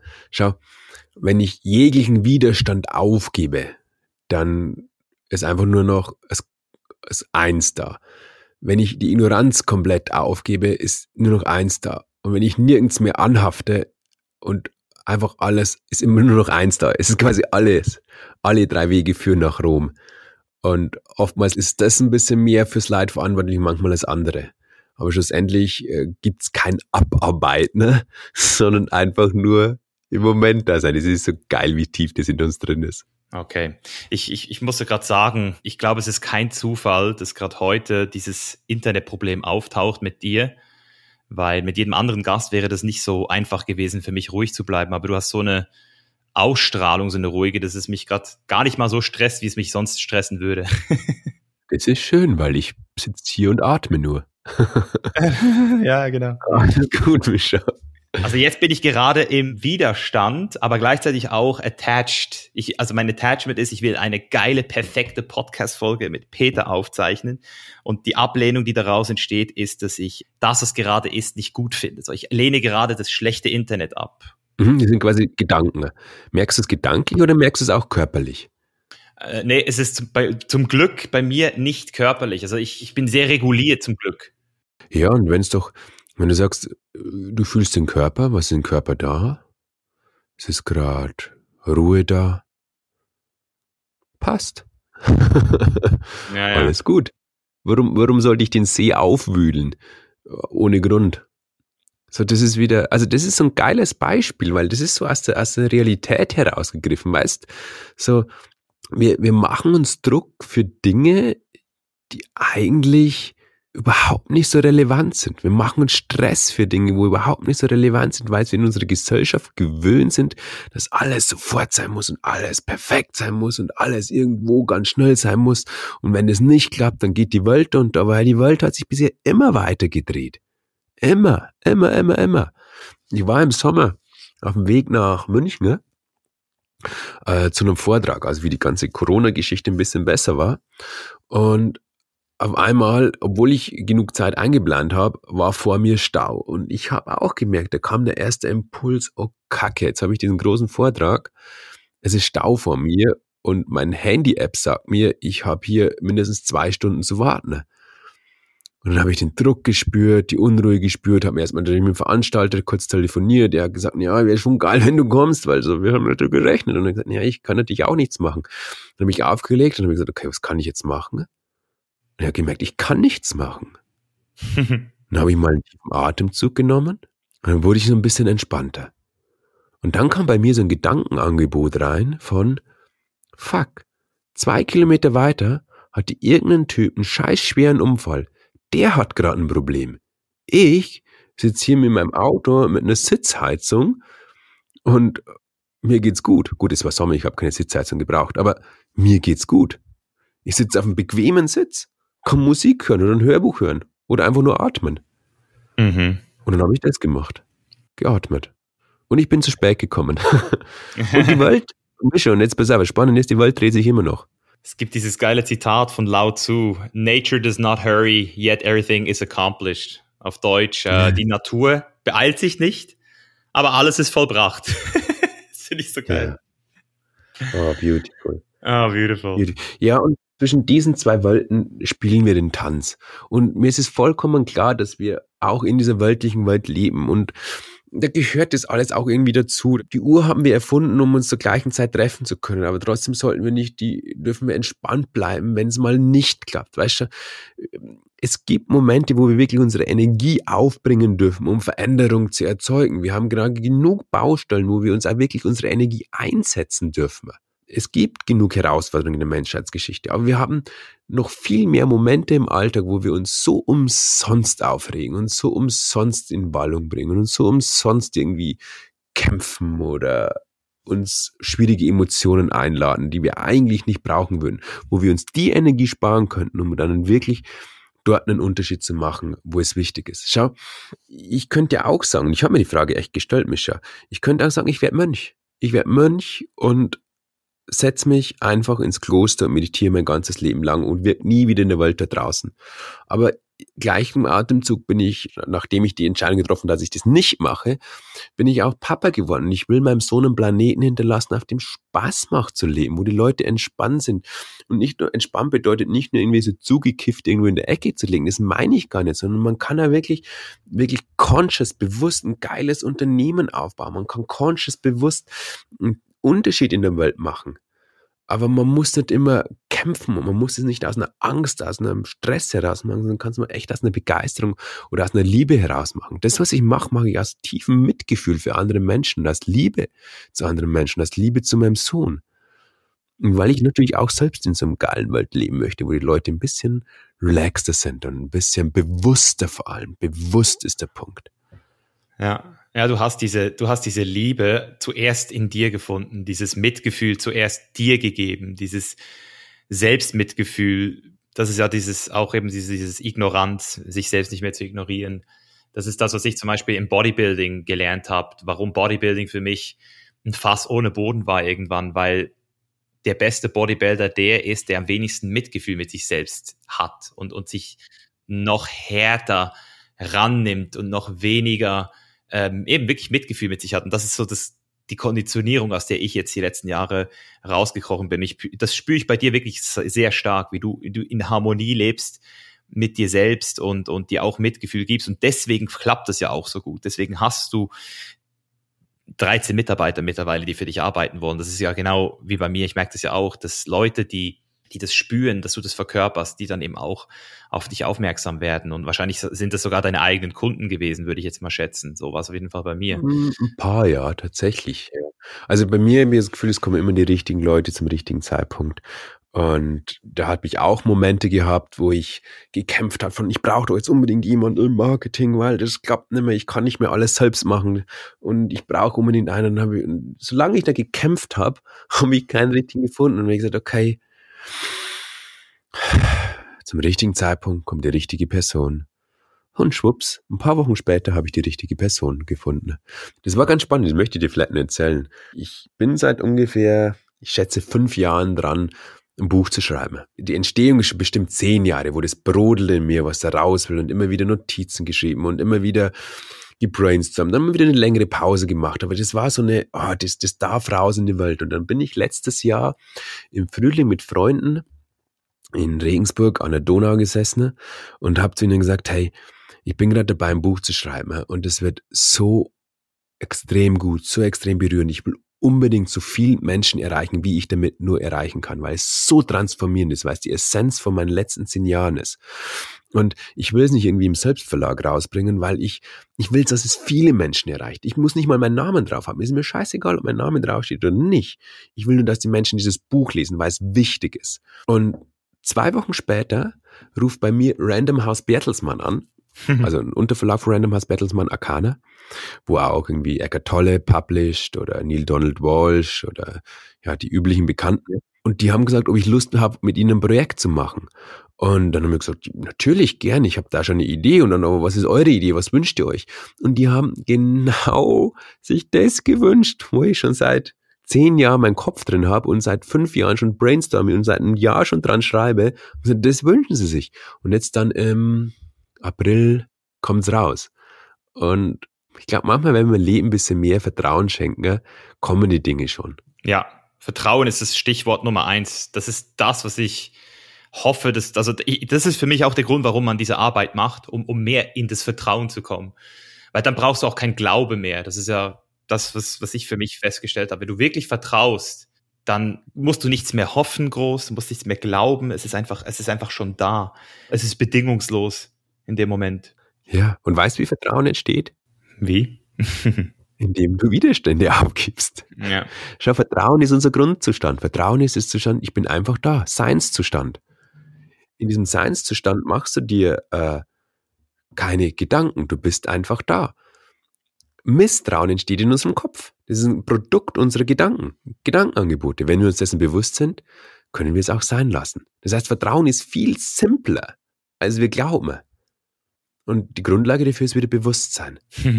Bewusstsein, das große Wort, auf jeden Fall. Also für mich auf jeden Fall das absolute äh, Wort hier in diesem Podcast, aber auch sonst die letzten Jahre du hast gesagt, diesen Unterschied zu machen für Sachen, die dir wichtig sind. Das wäre jetzt noch so meine abschließende Frage. Wichtig, was ist dir wichtig? Diese Werte, die du jetzt verkörperst, die hast du ja sicher auch, obwohl du natürlich immer im Moment bist, auch schon mal so in die Zukunft gespinnt, weil wir sind ja Menschen, die diese Fähigkeit haben. Und, und wenn ich jetzt dir zuhöre, dann glaube ich, dass du schon noch so ein paar Sachen offen hast. Deswegen mich würde es interessieren, welche Überzeugungen hast du für die Zukunft? Also was möchtest du in dieser Welt denn bewirken? Wie sieht diese Vision vielleicht auch aus. So. Also Buch habe ich jetzt gehört. Ich weiß, dass du diese, dass du die Achtsamkeits-Academy hast, dass du eben auch wirklich auf YouTube sehr stark aktiv bist. Das ist dort, wo ich auch all meine Zuhörer hier hinverweisen würde als erster Instanz, glaube ich. So dein YouTube-Channel ist unglaublich wertvoll. Aber erzähl mir doch vielleicht noch mal so, was bei dir so anstehen wird jetzt die nächsten Jahre. Mhm. Es gibt natürlich Projekte und so weiter. Also wir machen jetzt bald zum Beispiel das Meditationsexperiment. Das ist so eine sieben Tage Aktion, wo jeder völlig kostenfrei dabei sein kann, beispielsweise. Das ist jetzt das, was im März startet und es kommt ein Buch und alles. Also da gibt's ganz viel, wo immer jemand Lust hat, dort tiefer einzusteigen, ist immer eine große Einladung. Aber ich möchte von der Vision erzählen, weil ich glaube, Micha, wir stehen gerade an einem ganz spannenden Punkt unserer Menschheitsgeschichte. Es gibt viele technologischen Entwicklungen, die eine große Gefahr oder eine große Chance sein können. Wir gehen gerade mit unserer Umwelt relativ schwierig um und wir gehen mit uns selbst relativ schwierig um. Und ich glaube, der Umgang mit der Umwelt beispielsweise ist immer nur ein Spiegel von dem, wie wir mit uns selbst umgehen, weil die Menschen, die Ängste in sich tragen, den Hass, den Wut, die Gier in sich tragen, ist der Spiegel dann der Raubau, den wir in der Welt sehen. Und was ist die Antwort? Wie können wir da der Welt, und die Welt besteht ja aus vielen Milliarden Menschen und natürlich äh, noch viel mehr Lebewesen, wie können wir die dabei unterstützen, nicht in ein beschissenes Szenario zu rutschen? Und da ist wieder meine Antwort, wir dürfen unser Bewusstsein erhöhen. Wir dürfen bewusster werden. Das ist das, was du heute auch schon so geil mal gesagt hast, diese Aha-Momente. Fuck, ich bin gar nicht die Gedanken, ich bin gar nicht diese Prägung, dieses Austreten aus diesem Rad des Samsara, diesem Rad des Leidens, wie es im Hinduismus so schön heißt ist, ist Bewusstheit. Und wir müssen bewusster werden. Es gibt dieses schöne Modell von Spiral Dynamics. Ich weiß nicht, ob du das was sagst, das die Entwicklung des menschlichen Bewusstseins relativ schön darstellt. Und dort dürfen wir einfach auf höhere Bewusstseinsebenen finden, ne? weil wir sonst den Planeten nicht zu einem schöneren Ort machen. Oder auch wenn ich jetzt an technologische Entwicklung wie künstliche Intelligenz denke, wenn diese entwickelt wird aus Gier, aus schnelle Höhe weiter, aus Geld zum Selbstzweck, anstatt dem Menschen zu dienen, wird es uns nicht gut tun. Und da müssen wir, müssen die Programmierer bewusster werden, müssen die Menschen, die da Gelder investieren, bewusster werden, müssen wir bewusster werden. Du, ich, die Menschen um uns herum. Und das ist tatsächlich meine Mission. Und darum mache ich solche Dinge wie eben das Meditationsexperiment, wo man sieben Tage Meditation erfahren kann mit geführten Meditationen, wo ich Seminarvideos, wo ich das alles den Menschen gebe oder wofür ich das Buch schreibe. natürlich habe ich da ein kleines Unternehmen und brauche ich auch was zum Essen und all diese Dinge sind auch wichtig. Aber schlussendlich dürfen wir das Bewusstsein erhöhen, weil es gerade jetzt ein wichtiger Zeitpunkt ist. Ja, das ist ein sehr wichtiger Zeitpunkt. Das ist, das ist schön angesprochen. Das sind Themen, die, glaube ich, gar nicht so wirklich auf, auf der Agenda der meisten Leute sind noch. Wir haben so dieses immer schon dieses Atomwaffenthema gehabt. Ähm, aber ich glaube, die ganze Welt ist, ist sich einig, dass wir das, ähm, also die meisten Leute wollen gegen das vorgehen. Also das ist eher so ein Trend, den ich jetzt am Ab, also hoffentlich, aber ich äh, kann natürlich nicht in die Zukunft gucken, aber es fühlt sich so an, wie dass das Atomthema äh, von den meisten Leuten auf jeden Fall so angeguckt wird, dass wir es eher nicht mehr machen wollen. Und auch das Thema Klima. Wir haben zwar sehr viele Leute, die Klimawandel, die, die finden, nehmen es vielleicht nicht so ernst, aber ich glaube, niemand ist gegen Solarenergie oder gegen Anti-Climate Change. Also es gibt keine Anti-Klimaretter, die noch mehr Öl in, ins Meer pumpen wollen und extra so. Also es ist eher auch so ein, entweder man glaubt dran oder nicht, aber, aber dieses Thema AI und Biotech, das ist ja so, da gibt es keine Regulierungen, da gibt es keine Abmachung, da, niemand kann sagen, ob er das wirklich will oder nicht. Da gibt es einfach ein paar Forscher und Leute, die da voll äh, reingehen und, und es ist so gar nicht wirklich abzusehen, wo das hingehen könnte, so AI. Ja, und, und am Ende müssen die Entwickler und die Menschen so mindestens zumindest so bewusst sein, dass sie erkennen, dass das Geld, was das erzeugt, oder selbst die Technologie keinen Selbstzweck hat, dass all diese Dinge es nur gibt, um dem Menschen zu dienen, um Mehrwert in der Welt zu schaffen. Und Mehrwert bedeutet, dass uns wirklich besser geht, statt ein paar wenigen viel Geld haben oder irgendwelche Technologien ausgereizt werden, die den Menschen nicht dienen. Wir dürfen den Mittelpunkt beim Menschen haben. Und das, das, das dürfen nicht nur die, sondern auch das dürfen Firmen lernen, weil Firmen, wie, wie, wie, wie arbeiten die großen Konzerne? Das sind die, da ist der EBIT wichtig, da sind irgendwelche Kennzahlen wichtig, aber nicht mehr der Mitarbeiter, nicht den Menschen, die, die nicht mehr die Produkte, die für den Menschen sind, sondern einfach nur die Zahlen. Und da dürfen wir auch aufwachen aus der Illusion. Es, darum geht's gar nicht auf dem Planeten. Ne? Fühle ich. Wir haben sehr ähnliche Werte, Peter, glaube ich. Also ich fühle ich fühl die Vision, ich sehe, wo es hingeht bei dir. Es ist eine klare Linie drin. Das finde ich richtig geil. Und ich bin sehr happy mit dem Gespräch und du kannst gerne auch noch mal meinen Zuhörern vielleicht sagen, wo sie noch was von dir kriegen oder ob es da noch irgendwas gibt. Also je nachdem, auf was er nach der Suche ist, der Zuhörer wie gesagt, es gibt diese Sachen wie das Meditationsexperiment, das jetzt dann bald losgeht. Und es, es kommt mein Buch dann im April raus. Aber am Ende geht's auch nicht nur um mich. Schau, am Ende geht's gar nicht, gar nicht um mich. Am Ende geht's darum, was die Mission ist und was ich in die Welt bringen möchte. Ich habe bei dir, Mischa, wie ich dich in Instagram gesehen habe, einfach gespürt, du, wir sind da auf einer relativ ähnlichen Wellenlänge. Ich habe da echt eine Connection gefühlt. Und ob jetzt du das Bewusstsein deiner Zuhörer hörst, ob es ich bin, ob es ein anderer Lehrer ist, ist völlig egal. Wir sind alle auf der gleichen Reise und manche haben große Reichweiten, die unterstützen, sie sind ein größerer Stein im See, die machen eine größere Welle, aber auch das ist nicht besser und nicht schlechter, sondern es geht darum, dass wenn du in dir gespürt hast, hey, da ist was für mich dabei, dann schau auf meine Webseiten, Multifly bei Meditationsexperimenten oder hol dir mein Buch, wenn dich ein anderer Lehrer inspiriert, dann geh diesen Weg. Aber wie gesagt, es geht nicht um mich, es geht um den Weg. Folg dem. Da wartet was auf dich. Und es geht nicht darum, dort dann angekommen zu sein, das war auf das, was sich auf dich wartet, sondern du diesen Weg immer bewusster erfährst. Sehr schön. Vielen Dank, Peter. Vielen Dank für deine Zeit und alles, was du machst und weiterhin nur das Beste auf deinem Weg alles bewusst zu erfahren. ah, danke dir, Mischa. Ich wünsche dir einen mega, mega, mega schönen Tag, mega schönen Moment. Danke, dass ich hier sein darf. Alright, und da sind wir wieder. Ich hoffe, es hat dir gefallen. Und bevor du jetzt abhaust, ganz wichtig, wenn dir dieser Podcast hier gefällt, dann solltest du nicht nur hier zuhören, sondern auch die Chainless Chronicles abonnieren. Trag dich jetzt auf chainlesslife.com slash newsletter für die wöchentlichen Chronicles ein und checke dort einfach mal ab, was unsere Leser zu diesem Content sagen. Wir müllen dich nämlich nicht mit nerviger Werbung voll, sondern liefern dir exklusive, geile Inhalte, um dich persönlich weiterzuentwickeln. Das ist wie dieser Podcast hier, nur kurz gehalten und in Schriftform. Also check's ab, chainislife.com slash newsletter. Du findest den Link natürlich auch in den Show Notes. Alright, und das war's auch schon wieder. Vielen Dank, dass du hier warst und bis nächste Woche, dein Mischer. Peace out.